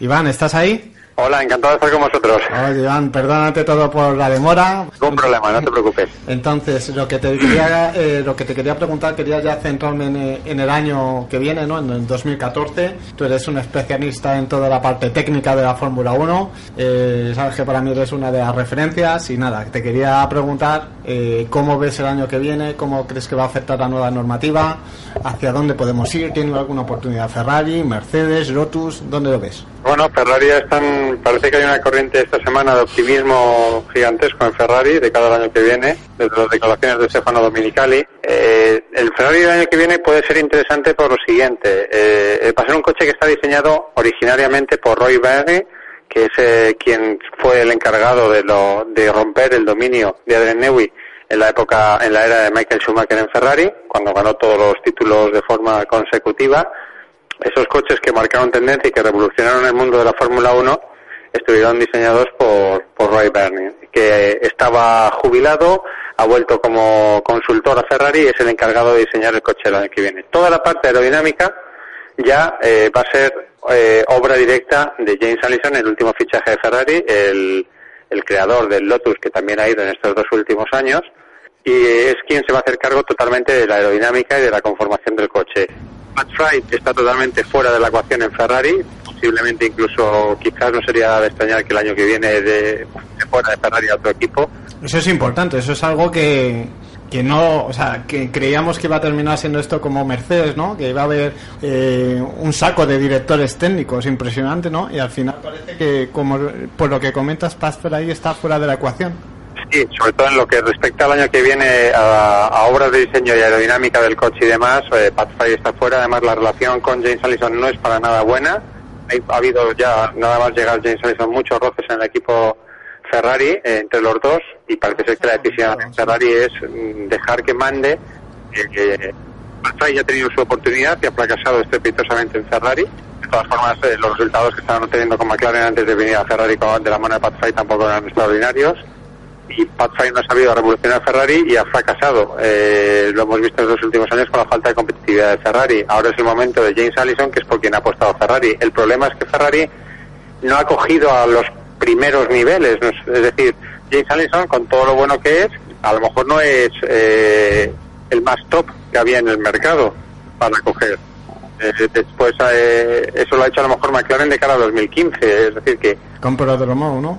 Sí, eh, veremos qué, qué McLaren hay de aquí a 2015, esa es otra también, ¿no? Y que cuál será su nivel de competitividad, sobre todo después de un año tan tan rotundamente, estrepitosamente malo como el que han, como el que han tenido este año. O sea, no es... eh, ahora McLaren también ha, dicho que lo mismo que les ha ocurrido a ellos les puede pasar a, a Red Bull el año que viene, advirtiéndoles de que la Fórmula 1, las subidas y bajadas son bastante fáciles, pero de cada Ferrari es una gran eh, interrogante. Creo que James Allison ha hecho muy buen trabajo, pero veremos qué tal es trabajar en Ferrari, que no es nada fácil. Y, y- la estructura que tenía James Allison y la libertad que tenía a lo mejor en Lotus no la puede tener en Ferrari. En Ferrari es muy complicado trabajar y hacer muchísimas cosas.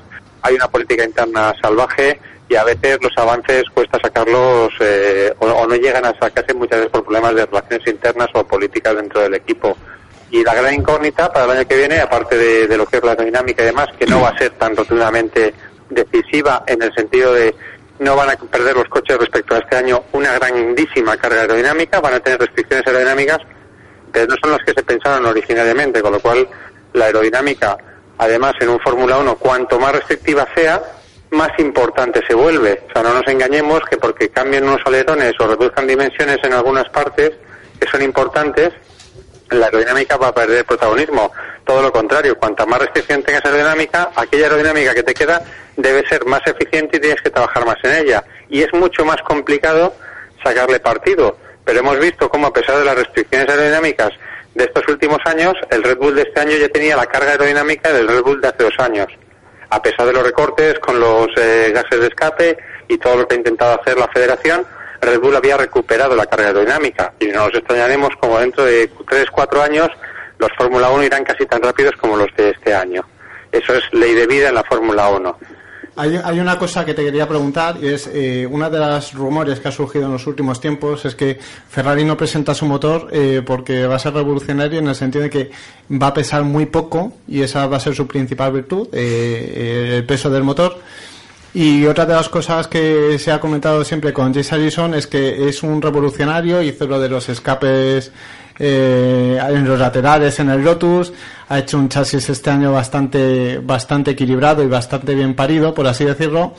Y ya estuvo en Ferrari en la época de Roy Bayer, allá por, por ese quinquenio, ¿no? Con Schumacher, con Schumacher, o sea, en la época dorada de Ferrari, la última época dorada y donde batieron todos los récords, estuvo también ahí, es decir, Claro. eh, formó parte de ese, de ese, de ese Dream Team que prácticamente ha sido irrepetible y salvo y que lo que más se le puede parecer a ese Dream Team es, la Red Bull de esta, de estos últimos años. ¿Tú crees que, que Ferrari tiene motivo para preocuparse en el motor o es las bonanzas que nos están diciendo ahora de que va a ser un, un motor revolucionario por materiales y por peso? ¿Crees que Renault va a seguir llevando la voz cantante porque a pesar de no ser el más potente es el que mejor rendimiento aerodinámico saca con las soluciones que adopta eh, siempre a la hora de trabajar por y para la aerodinámica? ¿O crees que Mercedes, que tiene el motor más potente, o el que dicen que va a ser más potente, es el que va a marcar el próximo quinquenio, los próximos cin- cinco años? Pues aquí tenemos tres motoristas. Eh, en la época de los V8, que acaba de, de, de- de fenecer, el mejor motor ha sido el Renault. Decían que el mejor motor era el Mercedes. Por, presta- por prestación pura, ¿no? Sí, pero el motor Renault ha ganado 60 carreras. Sí, que se dice pronto. Era V8. O sea, es el motor que ha arrasado todos. Y no siendo el que decían todos que era el mejor motor, es el que más ha ganado. Resulta que el que decían que era el mejor motor tampoco era el Ferrari, con lo cual es posible que Ferrari no haya tenido el mejor V8 en la época de los V8, con lo cual no ha sido el mejor motorista y tienen fama de ser los que mejores motores hacen. Y yo sigo convencido que son no hay, no hay un V8 o un V10 o un V12 mejor que los de Ferrari, pero en coches de calle. En Fórmula 1 los V8 no han sido los mejores y de hecho el V8 de Ferrari jamás ha podido sacar el partido que sacaban Mercedes o Renault por el concepto de escapes soplados. Y era un problema de, también de motor, es decir, si Ferrari no logra emular algunos efectos eh, de los escapes soplados o con el o, o posteriormente los escapes soplados gracias al efecto Coanda eh, ha sido debido a las características de su motor que por supuesto no han permitido explotar al 100% ese, esos flujos de aire y demás que sí algo que el Renault las probabilidades de la vida sí permitía. Y esa cosa, ese beneficio que encontraron los técnicos de Red Bull en, en el motor Renault les permitieron sacarse de la manga de invento, que son cosas que ya, ideas que tenía en la cabeza de Newey desde ya su época anterior en McLaren, mucho antes de llegar a Red Bull, ya estuvo intentando ensayar y, con ese tipo de, de conceptos, pero los materiales y la tecnología que entonces no le permitían explotar esa idea. Eh, con Renault, pues resulta que dio la coincidencia de que permitía hacer ese tipo de- de soluciones y se adaptó perfectamente el concepto de motor Renault a, a los escapes soplados. Pero el motor Renault, de todos los V8, es el que menos consumía. Es decir, los, Sí. los Red Bull Siempre ha tenido eh, supuestamente un consumo menor que el resto y una mayor capacidad de reacción en, en bajas vueltas, puede ser. Claro, pero, pero es que es muy importante. El año que viene no importa cuál sea el motor más potente, va a importar aquel que pueda acabar carreras. Y hasta hace poco se decía por Italia, eh, de fuentes fiables, que el motor Ferrari no era capaz de acabar una carrera con 100 kilos. De hecho, Ferrari estaba intentando que se aumentaran a 110 kilos la carga de gasolina para el año que viene. era preocupante, pero no para alarmarse, porque todavía hay tiempo para corregir eso. Pero eh, Renault creo que va a ser un, un motor que va a ser muy parco en consumo. Entonces, si tienes 100 kilos y a lo mejor puedes salir con 95, que ya creo que sería extremado, yo no creo que nadie se pueda permitir eso, pero pero cuanto menos consumas, Menos peso añades al peso y demás, y sobre todo más rendimiento. A lo mejor tú puedes tener ir con 100 kilos y poder ir con el pie a fondo y a lo mejor otros motores van a tener 100 kilos de carga y no van a poder pisar a fondo en, en determinados momentos de carrera. El tiempo está en las curvas realmente, o sea, lo que consigas en velocidad punta en las rectas no marca los tiempos en la actual Fórmula 1, ¿no? Por así decirlo. El año que viene, sí, pero, pero una cosita, el año que viene vamos a ver una, una Fórmula 1 orientada a gestionar el consumo del motor. Es decir, a lo mejor vamos a ver carreras donde a mitad de la carrera los pilotos van a ir a un ritmo más bajo Re- ¿Repetirán Mónaco como este año, que iban todos en fila india ahí pidiendo... Es que vamos a ver situaciones salir al taxi. carrera donde a lo mejor los pilotos, como pasa a veces con las gomas, que van más lentos para conservar gomas y poder que les duren un- unas vueltas más, pues vamos a ver eso con las mecánicas. No solamente porque el motor a lo mejor puede haber problemas de fiabilidad, que esa, es- esa es otra parte de la historia, simplemente porque hay que ahorrar gasolina para poder llegar a meta.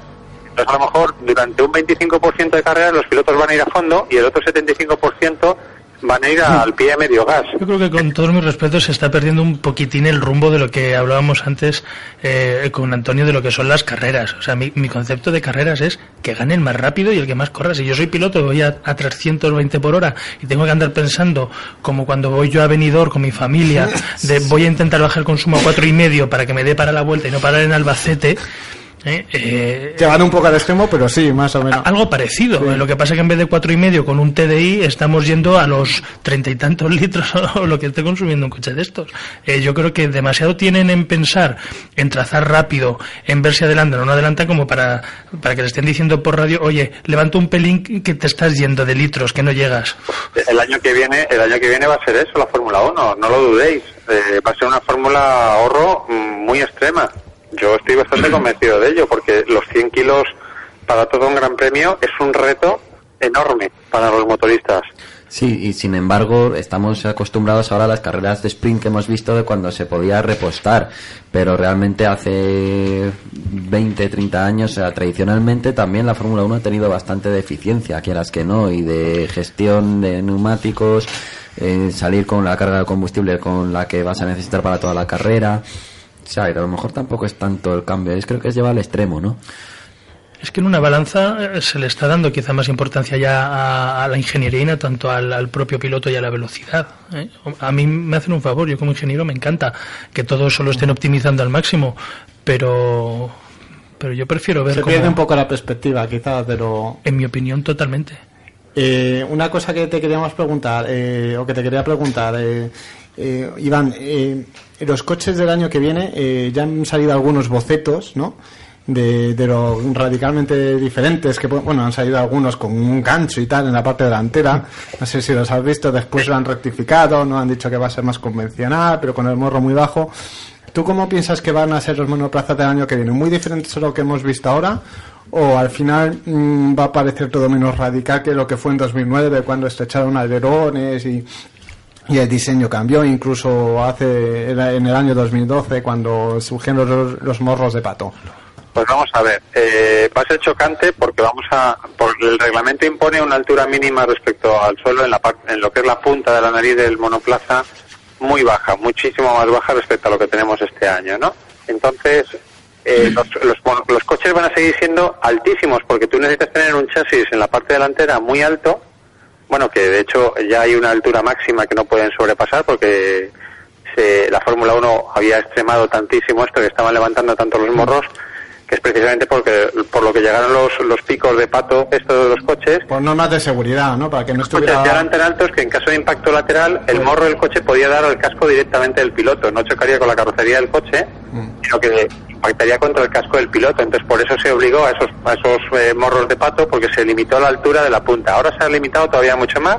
Nos van a ir muy bajo, nos van a recordar a coches que hemos visto en el pasado antes de que llegara la moda de los morros altos. Lo que va a cambiar ahora la moda de los morros, de los morros bajos de los coches y creo que en el año 2007 o por ahí, si vemos los, los coches de 2007 y demás, pues pueden ser un poco más parecidos a lo que veríamos ahora, Sí, había Ferraris y McLaren que casi el pico estaba rozando con el asfalto, ¿no? Por ahí. Cuando el McLaren, por ejemplo, tenía aquel alerón que se que pasaba por encima del Sí, el morro, doble, sí. el alerón superior, pues eh, más o menos van a ser parecidos en esa línea. ¿Qué ocurre? ¿Cuál va a ser el cambio tan drástico?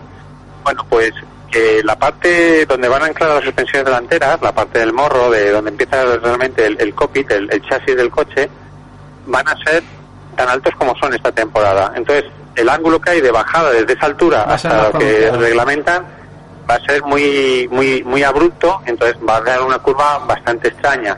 Y vamos a ver qué forma van a interpretar los equipos esa solución, porque la- eh, hay un límite de anchura del morro y demás. Entonces, a lo mejor vamos a ver unas puntas muy finas, como si fuera un morro de estos de los osos hormigueros, porque lo que van a querer es cumplir la norma, pero a su vez que, el- que esa punta sea muy fina para que el aire siga circulando alrededor de esa punta y vaya canalizándose hacia la parte inferior del morro, que es lo que hacen ahora. Por eso los morros son tan altos, para que quede un hueco muy grande y haya un- una columna de aire pasando por debajo de- del chasis del coche, ¿no?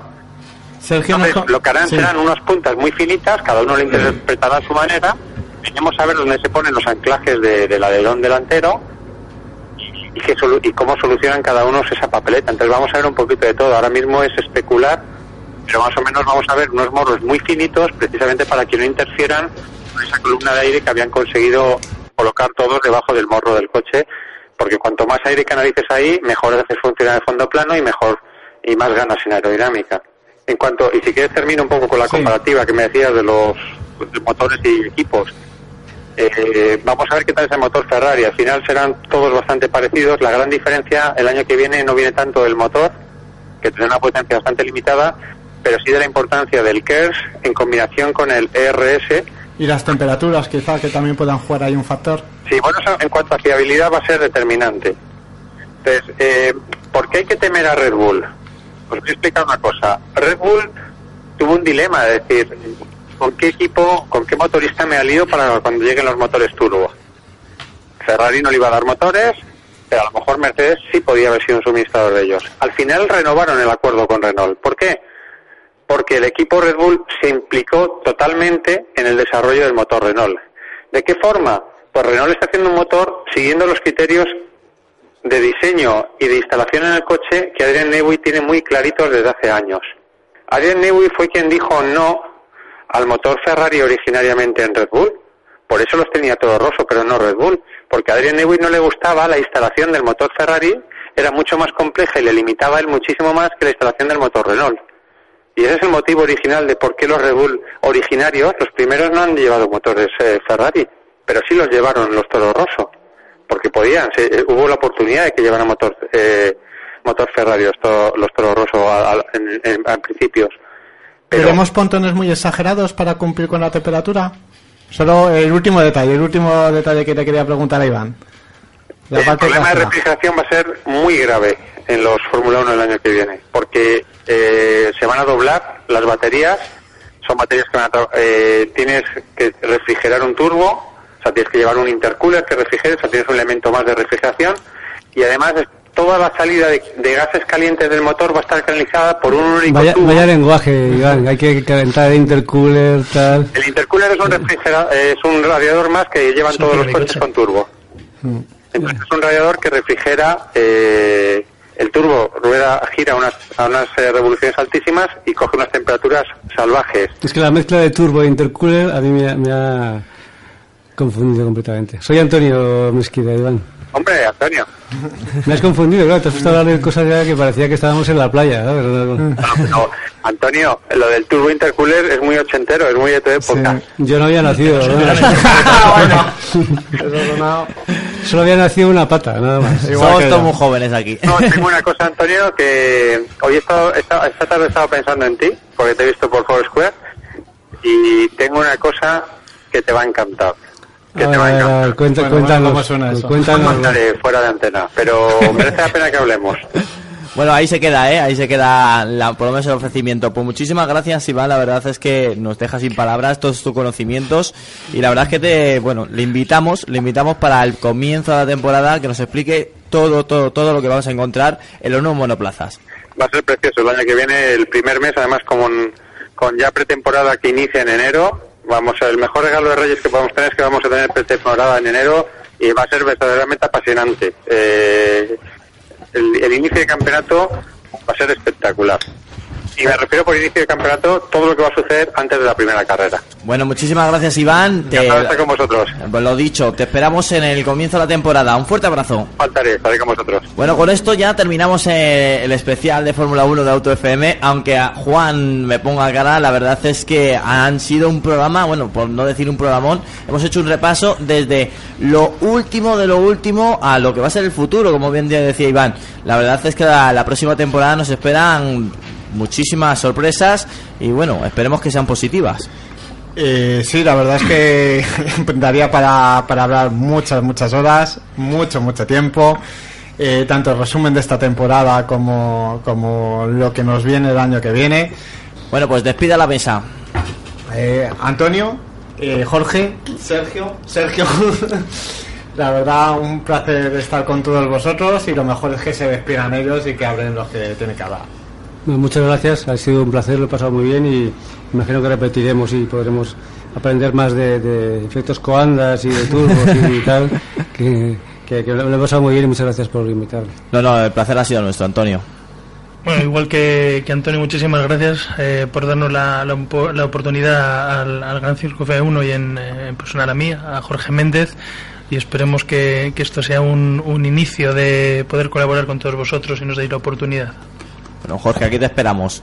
Eh, nada, para mí ha sido un placer, como siempre que vengo por aquí, y nada, que mañana hacemos el segundo, ¿no?